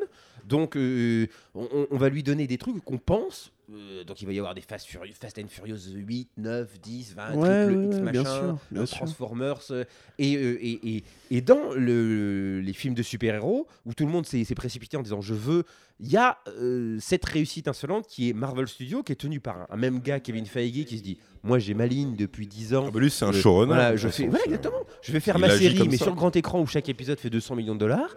Et le mec, il tient sa ligne, et, euh, et avec euh, des réussites et des échecs. Et du coup, en fait, on se dit, ça, c'est devenu, c'est devenu euh, presque la, réussi- la, ré- la- la recette du, du film du super-héros. Mais non Mais pas que du super-héros en plus. hein. Ça, Oui. ça infecte d'autres genres comme Power Rangers ou quoi, tu vois. Oui, c'est- oui. Tout le monde veut maintenant son truc Marvel Studios, tu vois. Et t'as raison surtout, c'est qu'en fait maintenant effectivement les, les gens vont de moins en moins au ciné, Netflix, etc. Mais au-delà de la crise des scénaristes, parce que je pense qu'il reste plein de bons scénaristes à Hollywood, c'est une crise d'originalité déjà. Maintenant plus personne ne veut un truc vraiment nouveau. Les gens veulent adapter un bouquin, Un euh, bouquin, Young Adult, un bouquin comic ouais, book et compagnie. Ou Harry Potter, hein, tu regardes la manière dont il. il- Non mais ce qui est super triste, c'est que tu vois en fait que la Fox a fait d'efforts d'originalité avec Logan, avec un film avec moins de budget, ou même avec euh, les films comme ça, tu vois, ou, euh, ou Get Out, Mhm. tu vois, où tu fais- ou même sur Equalizer, tu, tu fais un film avec moins de budget, donc il y a moins de prise de risque, en fait ton film il est plus rentable à la fin. Mais le problème c'est qu'en fait les gens ils voient Marvel Studios comme une espèce de grande tour euh, qu'il faut essayer d'égaler en termes d'étage, et ils Avec se disent, un A euh, voilà, avec un grand A dessus, où il y a des mecs qui volent, etc. Mais en fait tu vois ils se disent... euh, S, c'est un S, le S de dollar. Pas le et les mecs, tu vois, qui font être super-héros, même Avi Arad qui fait ça depuis toujours, en fait, n'ont pas conscience que tu peux faire différemment. Parce que nous, en comics, tu vois, tu, tu dis, ils prennent des trucs de comics. Moi, je suis d'accord, mais j'en ai un peu marre dans le studio parce que justement, je trouve qu'ils font toujours la putain de même chose. Et même s'il y a des variations, tu restes quand même sur un axe qui est très, très euh, central. C'est le, le mainstream, littéralement, tu vois. Alors qu'en comics, justement, t'as plein de mecs comme Miller, comme Moore, qui ont Oui, révolutionné oui, c'est l'industrie, Morrison, Gaiman. C'est-à-dire que. euh, Pas que, non, pas que. Daredevil, tu vois, de Miller, ça a changé par rapport à un personnage qui avant était quand même vachement cool, vachement sympa, Oui. et c'est devenu vachement sombre, mais, tu vois. Ce, mais ce Daredevil, il a été, moi je trouve, assez. bah, c'est adapté à la, t- à la télévision avec on a Netflix. eu de la mais il chance, a été ouais. assez bien adapté. Bien sûr. que, euh, Daredevil, euh, qui est censé être théoriquement dans le même univers Mm. que Marvel Studios, euh, je Oui, trouve non, qu'il a une enfin, proposition. C'est plus euh, le cas aujourd'hui, mais ouais. Oui, maintenant, parce qu'ils sont, ils sont un petit peu revenus là-dessus, mais n'empêche que ça se tient. Tu, tu as, voilà, tu as raison, mais le truc c'est que c'est où sont les Frank Miller, où sont les, les grands mecs qui vont révolutionner le cinéma de super-héros, enfin l'équivalent des grands auteurs Au qui ont transformé les comics au ciné, Ça, tu après, vois. c'est c'est le revers de la médaille C'est- du côté univers partagé. C'est-à-dire que. Ouais, mais Venom, c'est un truc seconde- séparé, tu vois, c'est un, c'est un outsider, et c'était l'occasion de Oui, faire un mais truc vu que c'est con, ils se sont dit, bah, c'est le Spider-Verse et on veut notre Morbius. Ah, et mais on ça, veut faire enfin, machin, Mais et tu on sais, faire je pense truc. qu'il n'est pas exclu que ça arrive. hein. Je pense que euh, je pense qu'il n'est pas exclu que ça arrive. Je pense que euh, euh, je pense qu'on brûle peut-être un petit peu les étapes. C'est-à-dire que là, il y a eu Avengers Infinity, il va y avoir Captain Marvel. et le deuxième, le nouveau Avengers qui suivra, je pense que c'est vraiment le moment, parce qu'ils ils sont pas cons, ils sont en train de se dire qu'ils vont terminer le cycle. Moi, je sais pas du tout ce que va être ce Marvel Universe dans, dans 10 ans. Euh, je pense qu'ils sont quand même en train de voir, ils vont récupérer la franchise euh, euh, des X-Men et les Fantastic etc. Four. Donc je pense que les, les 10 années à venir, s'ils ont envie de continuer à créer de l'intérêt et à être les leaders un petit peu, je pense qu'il y a beaucoup de choses qui peuvent changer. Et- Ouais. Et, et déjà, le, le- le, faire Avengers Infinity, tel qu'il s'est qui s'est terminé, c'était pas facile d'un point de vue commercial. C'était pas facile de, de terminer le film comme il le termine. Bah, en, en cliffhanger d'un épisode de série télé, Ouais, tu vois, pas- en termes de, ouais, de pas simple. non, C'était pas simple. Mais justement, le, enfin, par, par rapport à l'industrie machin, c'est d'essayer de parler un peu du coup du- de ce Spider-less verse tel que moi j'aime Mm. l'appeler, c'est-à-dire parce que Venom c'est quand même où on peut parce qu'on peut euh, aborder aussi du coup la scène, euh, la première scène post générique qui chargeait d'é- d'établir donc la suite. Alors. Si suite il y a forcément, mais suite Ouais. il va y avoir a priori. Hein, c'est pas, c'est- donc, pour le euh, coup, c'est bon, c'est pas de la faute de l'acteur, mais effectivement, c'est Woody Harrelson qui joue euh, Cletus Cassidy. Et qui avait le crâne rasé par rapport à je sais plus quel autre film, soit, soit Star Wars, soit Planète, Planète des singes, je dirais. ouais. Il est chaud de base. de maintenant, pour de vrai, hein, c'est tout le temps. D'accord, hein. ok, ok. Non, mais le truc, c'est que. Mais euh, effectivement, t'as as, l'impression que t'as une espèce de cosplay très pauvre, ouais. des cheveux de cheveux. Cletus en mode comics, mais pour le coup bien. le- Tu vois, c'est- très comics, qui- c'est- il et écrit c'est au rouge sang- écarlate. enfin, tu vois, il écrit au sang dans sa prison quand même, tu vois. Eddie est ici. Enfin, tu te rends compte Ouais, Et le mec, ouais. il va jusqu'à dire Et la prochaine fois, quand je serai dehors, il y aura un carnage. Et je ouais, et t'assure, c'est pour ça que ce film, en fait, euh, je me suis dit, c'est dingue parce que. Et là, tu sens le producteur qui est en mode. Mais surtout, y y, il y a eu Deadpool avant, quoi. Il y a eu Deadpool avec, euh, avec Ryan Reynolds qui vient à la fin en peignoir dire bon dans le prochain il y aura Kira Knightley euh, qui jouera peut-être elle a la mâchoire carrée elle va jouer câble. Et, et- et- c'est à dire qu'ils ont déjà fait un truc méta en disant voilà euh, voilà c'était quoi, votre, put- putain euh, votre putain de scène ouais. post générique qui annonce le prochain c'est et le mec il a grillé le game. Et eux ils se disent non on peut faire on peut la faire au premier degré Ouais, c'est complètement. ouais, c'est Et ça. c'est exact- Mais l'autre, il dit il y aura un canard. Mais c'est surtout, Non. et surtout que tu dis, mais attends, vu leur univers et la construction de leur Venom, mais qu'est-ce qui va expliquer que, que Carnage va naître? À quel moment Mais oui. Eddie Brock, qui est conscient de la puissance de son truc, va donc avoir un accident, j'imagine, en cellule? Ou alors le mec va réellement s'échapper, peut-être agresser sa Et meuf. puis Carnage Et, en euh, PG-13.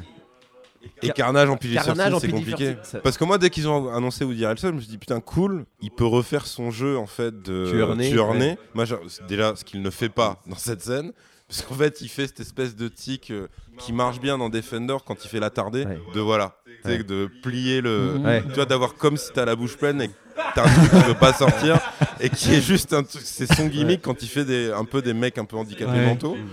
Et il le, il, le fait, que- il le fait quand il est vénère, il le fait quand il est truc. Et en fait, et là, je me suis dit, ah putain, donc ça, ça veut dire que même si, si ce film va exister, on aura une version du gars qui va être juste parce que dans son dialogue, c'est Hannibal Lecter. Ouais. C'est totalement Hannibal Lecter. Il parle de motifs dadaïstes formés par le sang sur les murs. Non mais c'est. Non mais surtout qu'en plus, là on va se retrouver avec un Cletus Cassidy qui est plus baraque, enfin qui fait plus massif que. euh, C'est vrai qu'il a pas le côté. bah, Après bon, c'est dans, les, dans les comics, dans les comics, c'était un Joker rouge. Oui, Ouais, mais, voilà, mais, c'est ça. mais du coup, le Si- fait si qu'il vous voyez pas, c'est plus Jackie du en fait, euh, Carnage, tu vois, de base. Et là, effectivement, enfin, c'est un miscast en vrai. Juste Non, comment non, il le joue avec la perruque, mais putain, mais Woody Harrelson avec une perruque. Alors quoi. que t'as le mec. Juste euh, prenez ces trois le s'appelle, caillou, mettez-les en rouge et voilà. euh, Dans Watchmen. Jackie Earle Haley, oui. c'est lui, tu vois, Ah, exactement. bah bah. lui, ça aurait été un, carnage logique, tu vois. Mais je pense qu'il en a marre des films de super, enfin, des trucs de super héros, tu vois. Il, trop, mais trop, mais enfin, comment. Et puis alors arrive le moment, parce que vu qu'on parle des, des scènes post-génériques, arrive pour moi, mais euh, le truc qui tue, mais qui, Qui tue le film. reste. Bah ouais. C'est-à-dire que ils te mettent euh, un, un extrait Spider-Man. de L'extrait est Spider-Man long. euh, Ouais. et, et- ou en, New en- une séquence, t'as plus de mise en scène. Plus de bonnes Plus idées, Plus de fidélité. plus de création, Plus de fidélité. C'est plus comic book. Et, euh, et- Ouais. et- et- et un Spider-Man deux, deux. Et Et- c'est vrai que ça, pour le coup, il y a Peter Parker voilà. dans une scène post-générique d'un D'un truc truc. qu'ils n'ont pas le droit d'intégrer. C'est la tristesse mais- absolue. mais- enfin, Qui est le communicant qui a eu cette idée Mais- Et en plus, t'as vraiment, ça- enfin, tu sais, quand il est au début sur la tombe, enfin, tu vois vraiment que c'est euh, bah, l'univers Ultimate, tu vois vraiment Ouais, le truc, enfin, tu comprends tout le délire, tu fais merde, donc il y avait un Peter Parker mort, t'as le deuxième qui arrive et tu, tu sens, enfin, vraiment, la, la- la- ouais, comment ça va être riche en fait. Et puis, euh, pareil, la, direction artistique, euh, les effets de trame en fait, qui sont appliqués à l'image pour faire un peu comme dans les Et, bandes et le dessinées. proleur, T'as le- tellement de choses, mais je pense qu'on peut. Moi, c'est ce que je disais en off à Corentin. Je, je, je- je- disais, tu sais, on- ça chaud, je pense qu'on peut tenir tout aussi longtemps sur ces 5 minutes de, de deuxième post-gen que sur l'ensemble de Venom, tellement il y a de choses à, déjà à raconter sur un bref extrait. Moi, je le vois comme une façon de dire euh, on s'excuse. Tu vois, genre, euh, si, vous, non, mais si vous aimez Spider-Man, ve- venez ensuite, Alors, venez pour le prochain parce que. alors bah, Parce c'est. que, parce que l'excuse, elle est déjà dans le film. C'est d'ailleurs le- peut-être le passage le Ouais. méta, mais sans le vouloir. C'est Euh. Vas-y, raconte. C'est en fait, c'est ouais, le truc que je t'avais dit en sortant. Je m'étais dit, il y a un truc qui est pas fait exprès et qui est, qui est à la fois magnifique et horrible, c'est que tu as Michelle Williams dans, dans la scène finale qu'elle a avec Tom Hardy, quand euh, elle pense, son personnage pense que le symbiote est mort et qu'elle est désolée pour lui, elle, elle le regarde et dit I'm sorry for Venom. Ouais. Et tu dis, et tu dis, mais ça représente tellement Ouais. ce qu'elle doit penser en tant qu'actrice, ce que tu penses en voyant le film, ce que tu dois dire à Tom Hardy qui doit être très déçu du résultat final. Enfin, tout, il y a tout dans cette réplique. C'est voilà. Et d'ailleurs, ouais, si, pour parler un peu du côté méta, c'est que je pense que les, la promo du film maintenant est mieux et plus divertissante que le film en lui-même parce que Tom Hardy s'en bat les couilles un peu. Mais de plus je en suis pas plus. d'accord. Je trouve que Tom Hardy, justement, il avait vraiment l'air embêté en fait. Tu vois. On a- ça dépend on des fois. fait En fait, ça va crescendo. On avait fait une news, tu veux, juste après qu'il ait dit, donc l'interview avec Riz Ahmed, Ouais. toujours Riz Ahmed le calme en mode genre non, mais les scènes qui sont pas enlevées, elles ont été enlevées parce que c'est une bonne raison, etc. Et Ouais. Hardy qui fait t'es sûr et tout, tu vois.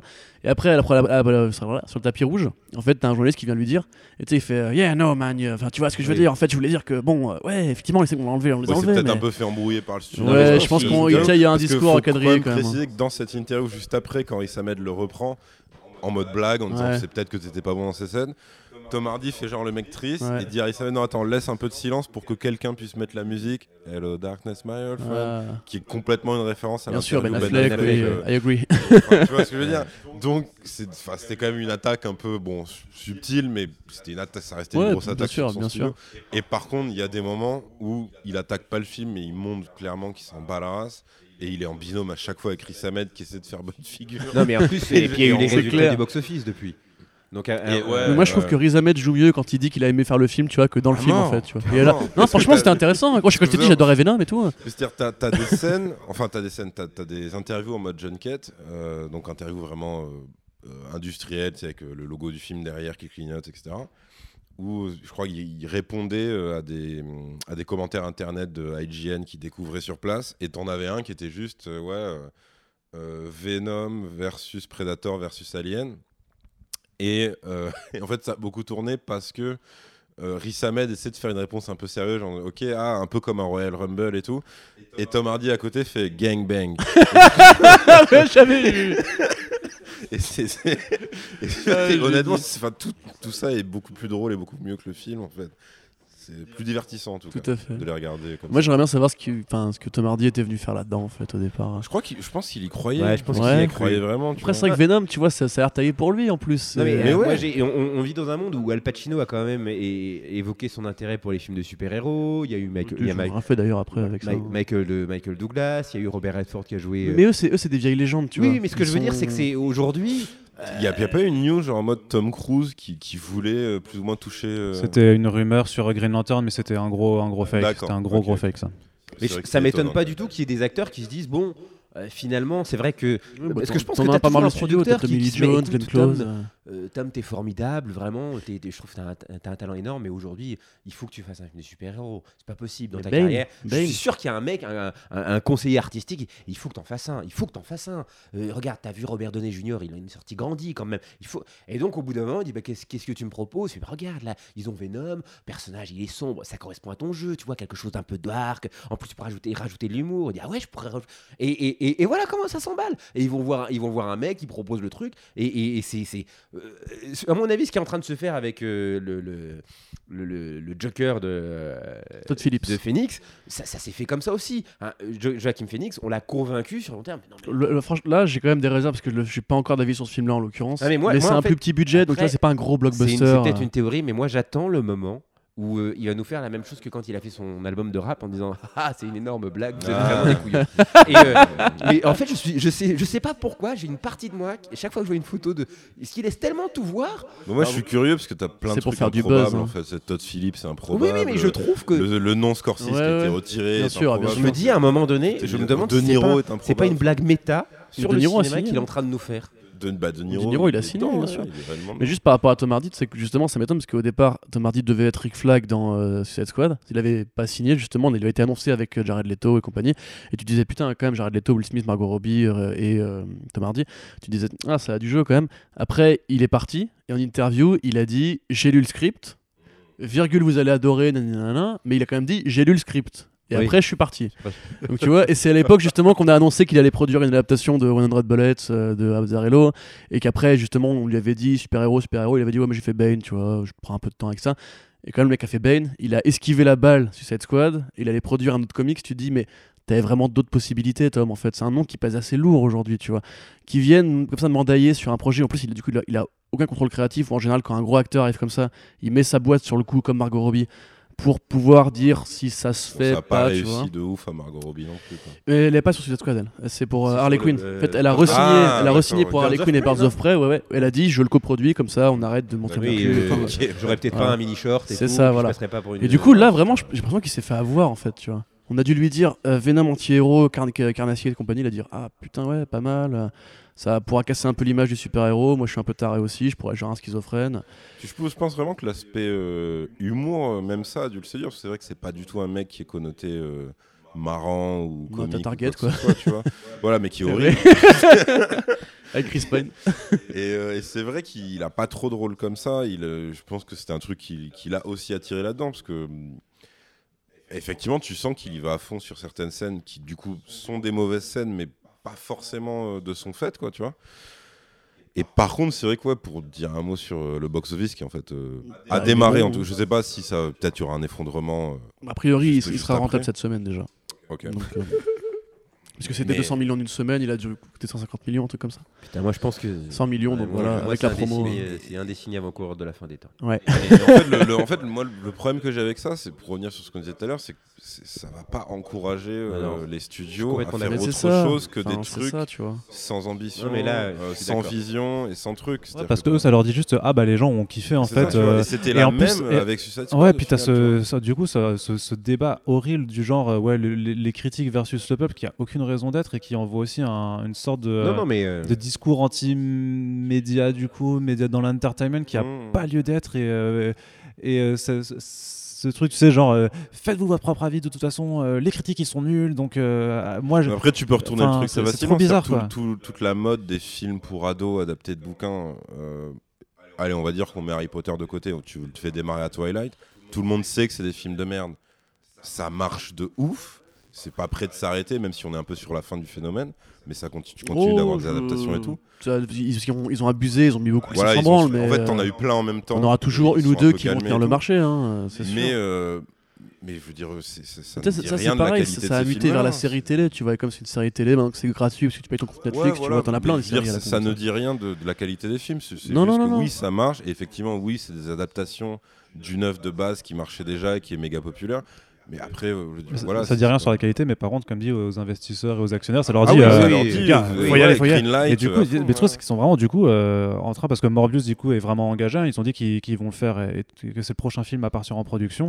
Et ils sont vraiment en train de développer ce- cette espèce de truc trop bizarre de faire hein, cet univers euh, de vilain de Spider-Man sans Spider-Man avec possiblement Venom qui rattraperait le coup parce que par rapport à il y a un truc sur le film Craven qui est tombé l'autre jour où ils disent ouais on va essayer d'adapter la dernière chasse de Craven et Mais le mec le mec dit avec non non bah, c'est- bah, on sait pas parce qu'il dit il y aura Spider-Man dedans mais c'est tellement confus avec la situation de Spider-Man par rapport au MCU et tout ça qu'en fait tu- qu'il y a plusieurs possibilités et que comme dans les comics Spider-Man a le costume noir, et bah tu dis en fait ils vont faire The, The Last Hunt of Craven quoi, mais avec euh, Ven- avec ce Venom là qui en fait euh, bon c'est vrai qu'on n'a même pas abordé les pouvoirs de Venom qui sont jamais expliqués, que tu sais pas pourquoi en fait il fait des marteaux et des, ci- des ciseaux et qu'il y a aucun rapport du coup.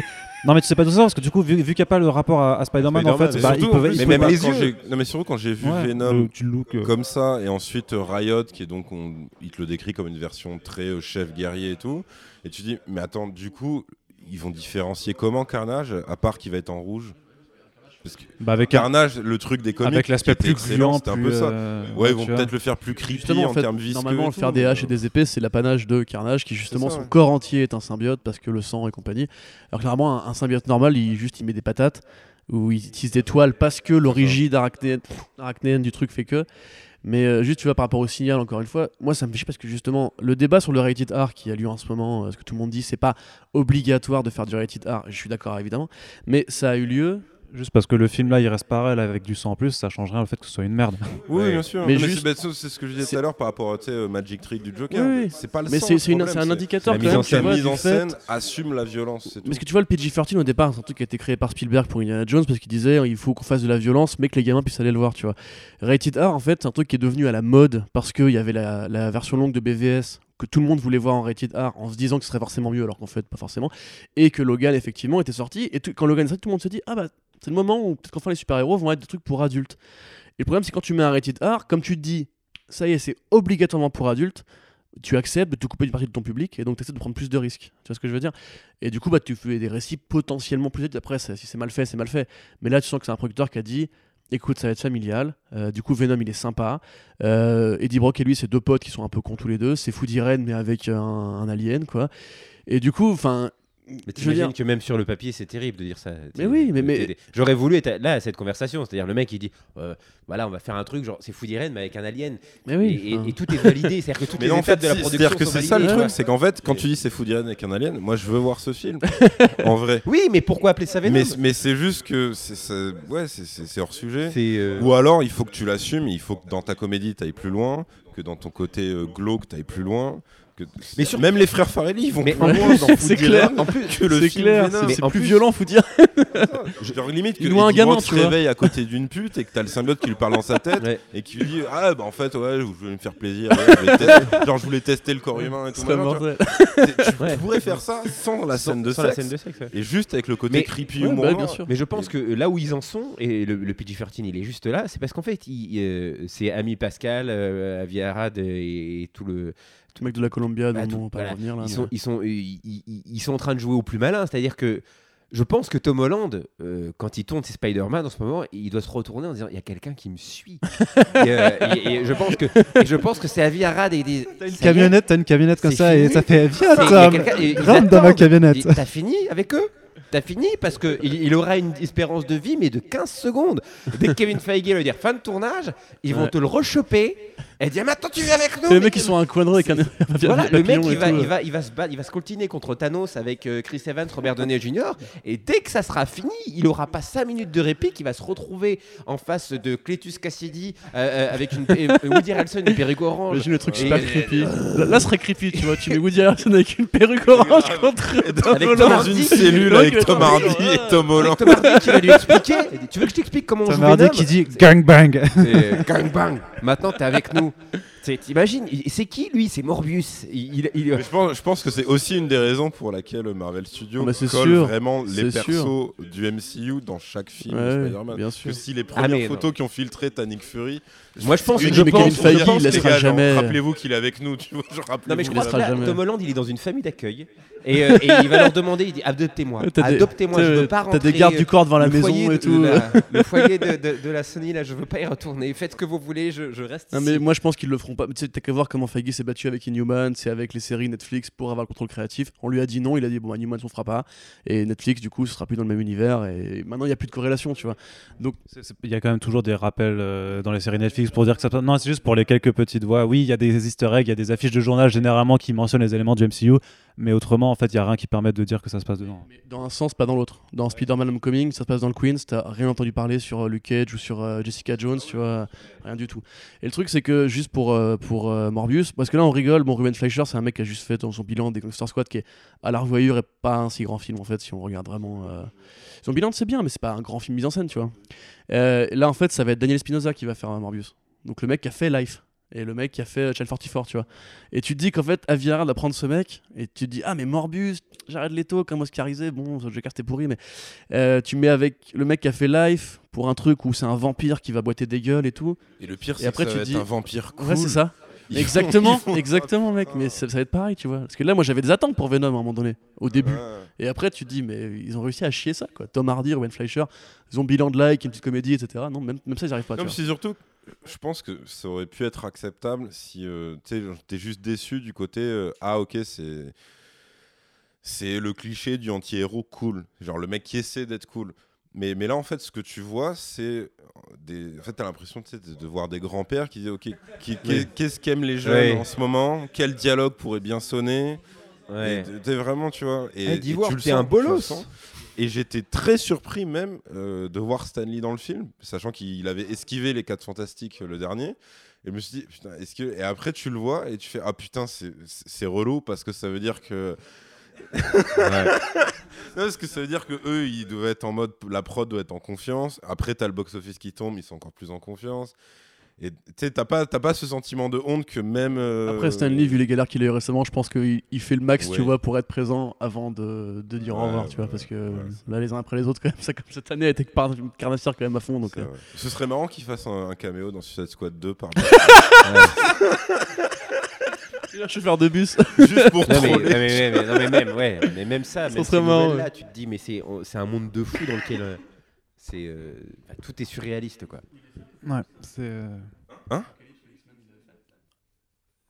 Ah, putain, bonne Bah, question. j'ai pas le micro, Non, euh, non, juste le X-Men. Apocalypse, il, a- il est pas dedans, je Non, crois. non, il est pas dedans. Donc il a vraiment esquivé toutes les chiasses récemment, tu vois, chez Marvel, euh, quand même. Enfin, Mais attends, il, a- il avait esquivé d'autres X-Men, non? Mais de- dans, Deadpool, je crois qu'il y était, il me semble. Ouais, mais ça c'est la Fox, mais du coup dans les autres, Oui, dans il les, était dans les Amazing Spider-Man, il était dedans ou pas? Dans les Amazing Spider-Man. Oui, euh, oui, il Ouais, était, ouais, ouais, dans le voilà, 1 en tu tout vois. cas, c'est sûr. Le, Ouais. le 2 Dans le dossier, ouais. D'accord. Donc voilà, ça reste. Ah, oui, ouais, exact. Donc Corentin explique hors micro euh, le, le caméo qui était, qui était dans le film. Non, mais du coup, je pense que on. Juste un truc que j'ai repéré, je suis content de moi du coup, donc je voulais juste le placer. Euh, L'astronaute qui meurt euh, dans la, la fusée au début, c'est Jameson, il s'appelle. Comme euh, John Jameson, donc le fils de Jonah Jameson. Et en fait, c'est la seule réflexion méta qu'il y a dans le film. Parce que normalement, dans les comics, Spider-Man sauve John Jameson, l'astronaute. Et c'est pour ça que Jonah le déteste. Comme là, il n'y a pas Spider-Man, il meurt. Et voilà. C'est- donc, je- quand le film commençait, Ah, je me suis dit, ah tiens, petit, petit truc méta, ça va être pas mal. Et après, je, voilà. Sachant que ce qui est aussi assez incroyable, d'ailleurs, juste par rapport aux références, co- euh, références comics, mis à part les, les noms qui reprennent certains trucs, il n'y a aucun élément en fait de l'univers Marvel qui est utilisé. Euh, T'as même pas une mention. Tu pourrais avoir une petite mention à la limite pour, euh, pour laisser supposer que Spider-Man existe quelque part, ou tu vois, ou que le, le symbiote aurait pu dire ouais, euh, j'ai rencontré un mec euh, pour justifier ses, euh, ses pouvoirs, par exemple. Pourrais faire une référence, par exemple, euh, avec le journalisme à un Peter Parker, tu vois, ou un Oui, truc oui. comme ça, si, euh, si c'était Bah un non, autre univers. Non, mais parce Ah, qu'il est pas oui, journaliste, mais, mais parce, Ok, parce ouais, qu'après, c'est quand même Mais pas même le le Daily tu tu donc, euh, le, ouais. Ou. euh, Même quand il dit qu'il a été viré de New York euh, parce qu'il avait une trop grande gueule là-bas, tu dis, bah ouais, mais non, j'ai eu un conflit avec Ah, un mec, oui. tu vois, juste tu laisses un petit, petit Oui. sous-entendu, tu vois, mais non. bah Non, non, non, non, mais non, mais ça c'était Non, mais euh, c'est c'était surtout déjà trop de travail. fait, hein. tu- non, mais surtout qu'en plus, travail. euh, pour- parce que dans, dans la dualité euh, Brock Parker, tu as aussi le fait qu'effectivement, c'est intéressant que Brock soit euh, quand même plus vieux que Peter, etc. Que ce soit un mec marié, etc. Ou divorcé, je sais plus. Et que, enfin, tu vois, c'est pas la même vie, c'est pas le même point de vue sur la vie, c'est un mec un peu cassé, etc. Mais en fait, là, je je sais pas, vous imaginez Tom Holland face à ce Ah, Eddie non, non, c'est bah non, c'est sûr que non. Qu'est-ce qui va se passer, tu vois Qu'est-ce qu'ils auraient à se raconter, à se dire C'est- Mais je- tu vois, à la limite, j'aurais plus vu euh, Garfield, euh, Hardy à une autre époque, tu vois, genre au début, Ouais. fin, fin 2010, tu vois, j'aurais plus, plus vu ça, mais même juste Hardy, enfin, il... mais moi, il ressemble pas à Eddie Brock en vrai, c'est ça le problème que j'ai avec lui, c'est déjà en comics, la dualité, tu vois, je- que Eddie Brock, il ressemble pas à Peter Parker, tu vois, il est beaucoup plus gros, plus massif, plus blond, voilà, plus moche. Euh, là, en l'occurrence, je sais pas, c'est deux mondes différents, quoi. C'est vraiment le journaliste, euh, ouais, blogueur Upper East Side, et l'autre, Ouais. c'est le petit gars du Queens, tu vois. Mais, mais je crois qu'on. surtout qu'ils ont. Enfin, Eddie Brock est cool dans ce film ouais, ouais, ouais. de base. Et, euh, je crois que a ça, un- ça casse, ça casse vannes, plein ouais. de trucs en fait. si Spider-Man croise Venom euh, dans un avenir proche, il y a plus de chances de le voir dans une suite de, de- du dessin animé qui sortira en, en- en décembre que euh, dans les Oui. films. Moi, je pense. euh, Ah ouais. Mais de toute façon, Kevin Feige avait dit plus. Enfin, je sais plus comment c'était sorti, mais qu'en fait, il était assez énervé que. Oui, parce que Amy Pascal avait dit que ça se passe dans Oui. le même truc et tout. Il avait Euh, dit voilà, non, non, non, non, non, non. euh, Ouais. Il était un peu. Enfin, tu vois. Ils avaient, ils, avaient, ils avaient mis les choses assez au clair là-dessus. euh. Et du coup, je propose que on, on a fait, je crois, quand même le, le tour, grosso modo, Ouais, du film. Si vous êtes encore là, je- j'espère que euh, nous, vous êtes d'accord avec nous. Sinon, n'hésitez pas à nous faire d'ailleurs, euh, à nous dire pourquoi vous avez apprécié et, euh, et euh, nous insulter aussi si vous le voulez. Ça fait toujours plaisir. Et on va terminer comme d'habitude. En ce fait, pod- vous êtes maso. hein. Hein non, mais non, mais Internet, le débat, la discussion, tout ça, c'est euh, c'est des choses. euh, voilà. Et parfois on répond, parfois on ne devrait pas aussi, euh, Corentin. Du coup, je propose qu'on euh, qu'on devrait terminer ce podcast avec le traditionnel tour de notes du film. Je commence puisque j'ai fait la, les- la review écrite. Donc 1, voilà, je, vous avez 11 paragraphes pour vous expliciter pourquoi j'ai mis 1 sur 5 à ce film. Euh, du coup, Corentin, vas-y. Euh, bah moi j'ai pas euh, 11 paragraphes, du coup je vais juste euh, être très rapide. Je pense que c'est un scandale. Euh, c'est ni fait ni à faire et surtout pas à refaire. Euh, c'est une insulte à tout ce que j'aime depuis que je suis gosse. Je déteste ce film. J'aimerais qu'il n'y en ait pas plus comme ça. Et comme tu disais tout à l'heure, ça m'inquiète de voir justement des gens peuvent être clients de ça et se dire que le super-héros movie, comme on dit aux États-Unis, c'est un vrai genre à part entière où tu autorises toutes les merdes dans le style. Alors que ce serait n'importe quel autre truc, ce serait un vrai film d'Alien, tu vois, les gens diraient non, mais ça c'est n'importe quoi. Et ça m'agace parce que justement, ça reste un média, et je pense à cause de Marvel Studio aussi, qui est vraiment pris euh, comme un- une simple usine à comédie. euh, de merde ou pour un film pour enfants. Du coup, euh, c'est quoi le minimum? C'est 0,5 Bah 0,5. Voilà, 0,5. Je, je reste là-dessus. Fred, à toi. Euh, ah, alors, euh, à 0,5, c'est vraiment la nullité absolue. euh. Oui, oui, oui, mais. euh, non, mais parce qu'on peut dire que t'as pu kiffer euh, Venom en tant que bête, parce que t'as vu ton personnage de- du dessin animé des comics quand même se matérialiser. Non, le- le- la seule qualité que je trouve euh, à ce film, c'est qu'il est court. Euh, il est pas et si que court que ça, hein. euh, mais c'est toujours bien que quelqu'un, tu vois, dise euh, voilà, on va, on va, voilà, 1h30, ça va, pas plus. Mais, euh, mais non, moi je, je mets. Je sais plus, je il mets fait 1h50, un, je crois, quand même, hein. En vrai, il est, il est plus long. hein. C'est 1h50 avec le 1h50? générique, ouais. Donc, Ah, euh, bah alors je mets. donc 1h40 de film, 2 minutes de scène post-gène, 2 D'accord, minutes de post-gène, donc en gros 1 minute de générique. D'accord. Voilà. Non, non, ouais, je, je laisse, je laisse un quand même parce que. Parce que oui, et, et- et je trouve que c'est dramatique. euh, euh, c'est dramatique parce que bah, voilà, c'est des personnages que, que, que j'aime, avec lesquels avec lequel j'ai grandi. Et, euh, et je trouve que c'est pas respectueux des spectateurs euh, et c'est pas respectueux même par rapport euh, à, à ce que doit être le, le- le- le cinéma. C'est-à-dire que euh, je demande pas des grands films tout le temps. Euh, Il y a un côté euh, évasion. euh, Oui, parce que pour apprécier des bons films, il faut bien qu'il y ait des, des mauvais films oui, aussi. voilà, mais hein. c'est juste que tu- je sais que tu es très dur, euh, Corentin, là, avec, le, avec le, le- les, films Marvel Studios, mais euh, voilà, moi je me dis que ce film-là, il nous rappelle quand même que, avant même de, de, de, de- de critiquer Marvel Studios, n'oublions pas que euh, on n'est pas à l'abri de retomber sur une série de Ghost Rider, de d'Electra, de, Venom, de, tous ces films-là, et que mine de rien, on est, on est une génération où on a été vachement gâté sur le genre. Et, euh, et moi, je comprends qu'il y ait des gens qui, qui, ne jurent que par le Marvel Studio, comme je comprends aussi qu'il y en ait qui ne jurent que par euh, euh, les films de Snyder ou tout ça, parce que, mine de rien, par rapport à tout ce qu'on a, pu nous proposer, alors évidemment avec les Tim Burton, avec les Nolan, on a, on a quand même eu une petite décennie d'âge d'or de, de- de films de super-héros où c'était traité avec sérieux. Peut-être pas un total respect, mais avec sérieux. Et là, j'ai le sentiment qu'on est en train de tranquillement repartir avec cette idée de Spider-Verse euh, euh, vers un côté, bah, de toute façon, quoi qu'on fasse, ils viendront. Et, et ça, euh, c'est difficile parce que j'étais dans la salle. C'est-à-dire que ma, ma, ma place a compté. Eh, C'est-à-dire que euh, aux, aux yeux d'un investisseur, ils en, ont, ils en battent les couilles que je parle pendant une heure et demie à Comics Blog en disant j'ai pas aimé.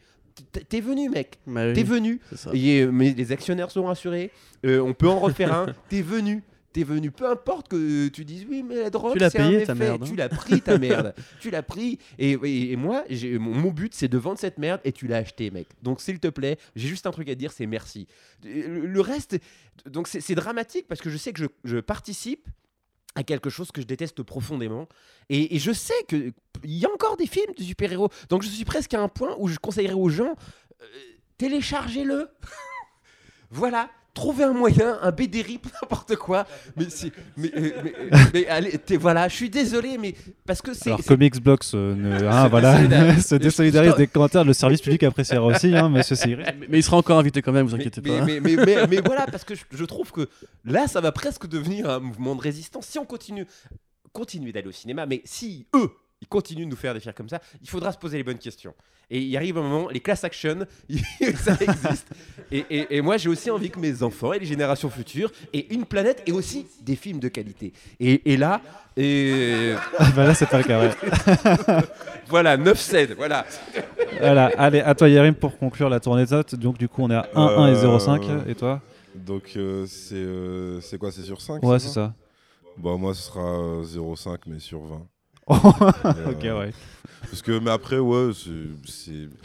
En fait, pour moi, c'est vraiment du niveau de la première vague. euh, Ah non, de la première vague et demie, euh, un peu ratée des films de super-héros. Post, euh, post Spider-Man et X-Men avec les justement c'est quand c'est les 4 Catwoman et fantastiques, première ouais. génération, Mm. quand- enfin première, il y a déjà eu un vieux film encore plus nul, mais je veux dire, ce, ce genre de truc, euh, quand t'avais effectivement les Daredevil Electra, et c'est, en fait pour moi c'est ça, hein, c'est, euh, je pense que si tu mates par exemple Daredevil et ce film à la suite, à part euh, peut-être que en termes non, quoique, attends, les deux, Daredevil était sombre dans mon souvenir, Ouais. en termes de lumière et tout. Ouais, ouais, et Daredevil Donc, tue. euh. euh, ah non, je veux dire en termes de lumière, pas, pas en termes de.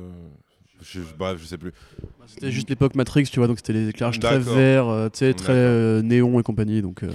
Ben, mais je pense qu'il y a très peu de différence réellement. C'est-à-dire que t'es euh, t'es pas dépaysé. Ah, mais c'est un, Euh, c'est un film qui a 10 ans de retard et. euh, C'est un film ouais, Tu sais, parce que t'as la mode rétro, les années 80, les mecs ils essaient de faire la mode rétro des films de super-héros des début des années 2000. Ah genre, alors que non, non, non, faut surtout pas faire ça en fait. Non, mais- Et alors déjà ouais, t'as t'as ça, puis non, puis après ouais, c'est plus. euh, moi c'est plus en termes de ouais de, de ce que ça veut dire que les mecs se permettent en fait de sortir ça et qu'après ils sont pas ils sont pas désavoués en fait euh, par, par les entrées et donc ils se disent mais en fait il y a y a, y a- Y a pas de problème en fait. Il n'y a pas de C'est- problème. c'est la- c'est la bonne chose, ouais. à faire ça, etc. Et après, je pense qu'ils vont se viander la gueule sur. euh, Le bouche à oreille. sur euh, non, non, sur, sur leur univers. Ah oui. C'est-à-dire qu'au bout d'un moment, même si tu commences à financer des films euh, où, par exemple, tu vas faire Morbius, tu vas peut-être même faire Craven ou je sais pas quoi. euh, je pense que ça, va être, ça va être très, ça va être très compliqué pour eux. C'est-à-dire que c'est comme. euh, bah, après, je pense que le, le dernier film, La Momie avec Tom Cruise, il, il s'est viandé. Oui, oui, ça s'est viandé, ils ont laissé tomber le Monster Ils ont Universe. ouais. tomber, mais le truc, c'est que quand ton univers est pas viable réellement, au bout d'un moment, que t'as va- l'impression que tu sais, la, la- la seule perspective de construction de cet univers, c'est l'espoir que euh, Spider-Man leur revienne un moment, tu vois, et qu'ils puissent en profiter. Et donc, du coup, si. Non, mais vu que ça c'est impossible en termes de contrat maintenant Ouais. et que logiquement Kevin Feige va jamais leur faire euh, leur faire ce plaisir, ce sera soit lui qui arrive parce que moi je vois je vois à peu près sa technique. Lui il a toujours dit je m'en bats les couilles d'X-Men, je m'en bats les couilles de Spider-Man. Il a attendu que Spider-Man se casse la gueule. Et ensuite, il a fait, vous savez quoi, vous pouvez venir chez moi si vous voulez. Là, Ah non, ok, mais clairement. il a attendu. Ah ok, il y a eu le côté rachat de la Fox par Disney, mais concrètement, la franchise X-Men, elle commence sérieusement à se mordre la queue. Et lui, il est en mode, Bah, bah, vous savez quoi, vous pouvez venir chez moi. Si- Simone Kaiber, moi je- j'ai j'ai tellement foi. Tellement foi avec Sophie Mais moi, Turner. c'est pas lui mon problème, c'est plus la, la jeune actrice. Sophie malheureusement, Turner, vois. mais tu Ouais. rigoles, elle porte euh, Game of Thrones sur Ouais, ses ou la épaules. répétitivité générale du propos depuis trois Alors films, magnifique, moi c'est bah, c'est du hors sujet total, mais c'est juste quand elle va voir Magneto et que tu comprends qu'ils refont le truc gentil mutant mauvais mutant. Ouais, ouais. Et tu fais les gars, ça Ouais, fait bah, ça beaucoup fait trop des- de ça fois. fait que- 15 ans. Tu l'as vu dans trop. tous les films. Même les acteurs en ont marre. Non mais euh, Magneto dans, ces- dans cette franchise c'est c'est une essoreuse en fait. Il tourne, il tourne, il tourne comme ça. c'est, Ouais. gentil, méchant, gentil, méchant, cycle court, cycle long. C'est Surtout en plus, t'as l'impression qu'il est redevenu bûcheron à la con. Il a une petite merde. vie tranquille de hipster. qu'il a eu une euh, troisième famille qui va remourir. et que, tu vois, peut-être, il Ah, c'est pas possible. Charles. Juste On joue Je croyais qu'il y avait, il y avait la confrérie de je sais pas quoi. Et que... Ouais, il y a- c'est le nouveau mutant de La confrérie maintenant. ou- Oui, oui, euh, ils le refont D'accord, encore avec des nouveaux personnages pour le côté avec, euh, clin Parce que d'œil. moi, je croyais que Chastain c'était la version vieille. et apparemment, c'est pas Non, non, non, c'est plus une euh, extra. Bref. Et- Attends, juste, euh, parce que en fait, tu parlais justement du fait que Feige euh, les avait un peu à l'usure, tu vois. Mais il faut préciser ouais. quand même que euh, normalement, euh, Sony payait 25 millions par, con- par- à Marvel Studios. Pour, enfin, donc à Marvel, pour chaque film Spider-Man, jusqu'au moment où ils ont dû renouveler le contrat pour le bail du reboot, parce qu'ils avaient signé Mhm. pour une saga film de cinéma, pas deux. Et là, ils avaient lâché un truc comme je sais plus, enfin 100 millions et des patates, donc ils avaient- ou 75 millions. Donc c'est pour ça Euh. qu'après, tu vois, l'univers de Andrew Garfield avait pris l'eau très vite, parce qu'en gros, ils avaient dit non, mais là, il y a des gros investissements. Ouais. C'est pour ça qu'ils avaient réécrit tout le film, qu'ils avaient viré le côté Spider-Man et, euh, depuis l'enfance, tu vois, etc. Mmh. Donc là, a priori, euh, enfin, je pense que c'est pareil, les investissements, parce qu'ils payent aussi, hein, ils continuent de payer Sony quand même pour euh, genre d'accord. Donc euh, à terme, euh, si ça marche pas, bah ils vont. Donc attends, mais ça, c'est pour Ils les films ils vont euh, lâcher la Spider-Verse en général qui font Bah, ça. bien sûr, oui, mais c'est c'est pas, c'est à les eux. mecs hein. vont, ils vont C'est- c'est pas payer ça Sony, oui. pour Craven et Mais Morbius. c'est pas à Sony, hein, le- Marvel appartient, enfin Spider-Man appartient à Marvel. Ouais, non, je sais, mais je veux dire, Ils les ont pas c'est achetés. marrant de se dire que, que les mecs vont financer un film bien sûr. Morbius à ce point. Oui, oui. Il y, a- il y a un contrat de location pour, pour chacun, pour de ces- pour films. Et on n'a pas parlé de jackpot, bien entendu, hein, parce qu'ils vont aussi devoir payer des millions et des millions pour ce genre de projet, quoi. Mais ouais, bon, voilà. Du coup, conclusion, du coup, sur. euh, conclusion, juste pour. euh, Euh, ouais, non, Ça. non. bah, c'est- c'est c'est de la- voilà. c'est- c'est mauvais, quoi. C'est Voilà. c'est mauvais. Après, à la limite, je suis quand même. Non, allez. Je, Allez. je peux, non, mais je peux lui mettre Le un parce petit que point. euh, si je laisse le bénéfice du doute sur le montage, imaginons qu'il y a un nouveau cut qui sortirait euh, avec ces fameuses 30 à 40 minutes qui embellirait. un D'une tiers façon ou un miraculeuse, ouais. du film. mm, mm. Voilà. D'accord, et donc ça nous fait une note finale à 0,875. Ce qui est assez explicite de toute façon, si vous nous avez suivis jusque-là, je pense que vous ne vous attendiez pas à autre chose. En tout cas, euh, c'était un très euh, chouette podcast. J'espère que vous le partagerez si euh, ça vous plaît, que vous avez envie d'instruire un petit peu nos petits camarades qui applaudissent dans la salle, parce que quand même, il va falloir leur expliquer quelques trucs. Et je remercie très chaleureusement Yérim et Frédéric d'avoir participé à cette émission. Corentin qui dit moi non hors micro, c'est vrai, mais Corentin, je te remercie tout le temps, je n'ai pas besoin de le faire à chaque fois. Donc euh, j'espère qu'on aura l'occasion de se retrouver pour parler de films un peu plus sympas. Je proposerai de faire un contrepoint Spider-Verse, parce qu'en plus c'est les mêmes types à la production quand même, donc ce sera assez intéressant de voir la différence avec quand tu as une vraie, quand tu as une vraie envie créative derrière. Je pense que euh, Peut-être que Aquaman. marcherait mieux en dessin animé, tu vois. De quoi Venom dessin animé avec une demi-heure en moins, peut-être que ça marche. Ouais. Ce même Mais film. de toute façon, truc, rien que Non mais parce que ça, ça t'expliquerait le côté oui c'est violent mais c'est pas violent. rien que par c'est- rapport, euh, c'est rien que par rapport à ce qu'on voit dans la scène euh, Pas générique. euh, post-générique, euh, le, le prowler qui est quand même pas en comics euh, le- l'adversaire le plus impressionnant de Spider-Man. Ouais, là il a une gueule. Là, hein. il était mais sacrément badass quoi. Tu le vois poursuivre Spider-Man euh, euh, comme ça en sautant d'un mur à l'autre. Il est 100 fois plus impressionnant que le Venom que tu viens de voir dans le film pendant une, une heure et demie avant. Et donc euh, c'est c'est c'est c'est- non moi j'y crois vraiment beaucoup à, à ce film. euh, et, euh, et voilà, je me dis, c'est- c'est c'est le Spider-Man à attendre. Et je pense tout univers confondu. Là, il y a un truc. Ça fait longtemps que j'avais Ouais. pas une proposition singulière comme ce qu'ils euh, ce qu'ils sont en train de faire. Ouais, beaucoup d'attentes également de notre côté. Et du coup, donc, je vous ai dit merci. Et merci de nous avoir écoutés, chers auditeurs. Et donc, on se donne rendez-vous euh, très bientôt euh, pour le prochain podcast. Puisque là, à l'heure où vous nous écoutez, vous en aurez un autre encore dans deux jours. Parce que cette semaine, on est taré complètement. Fous, quoi. Voilà, exactement. Merci beaucoup, les gars. Merci à vous. À bientôt.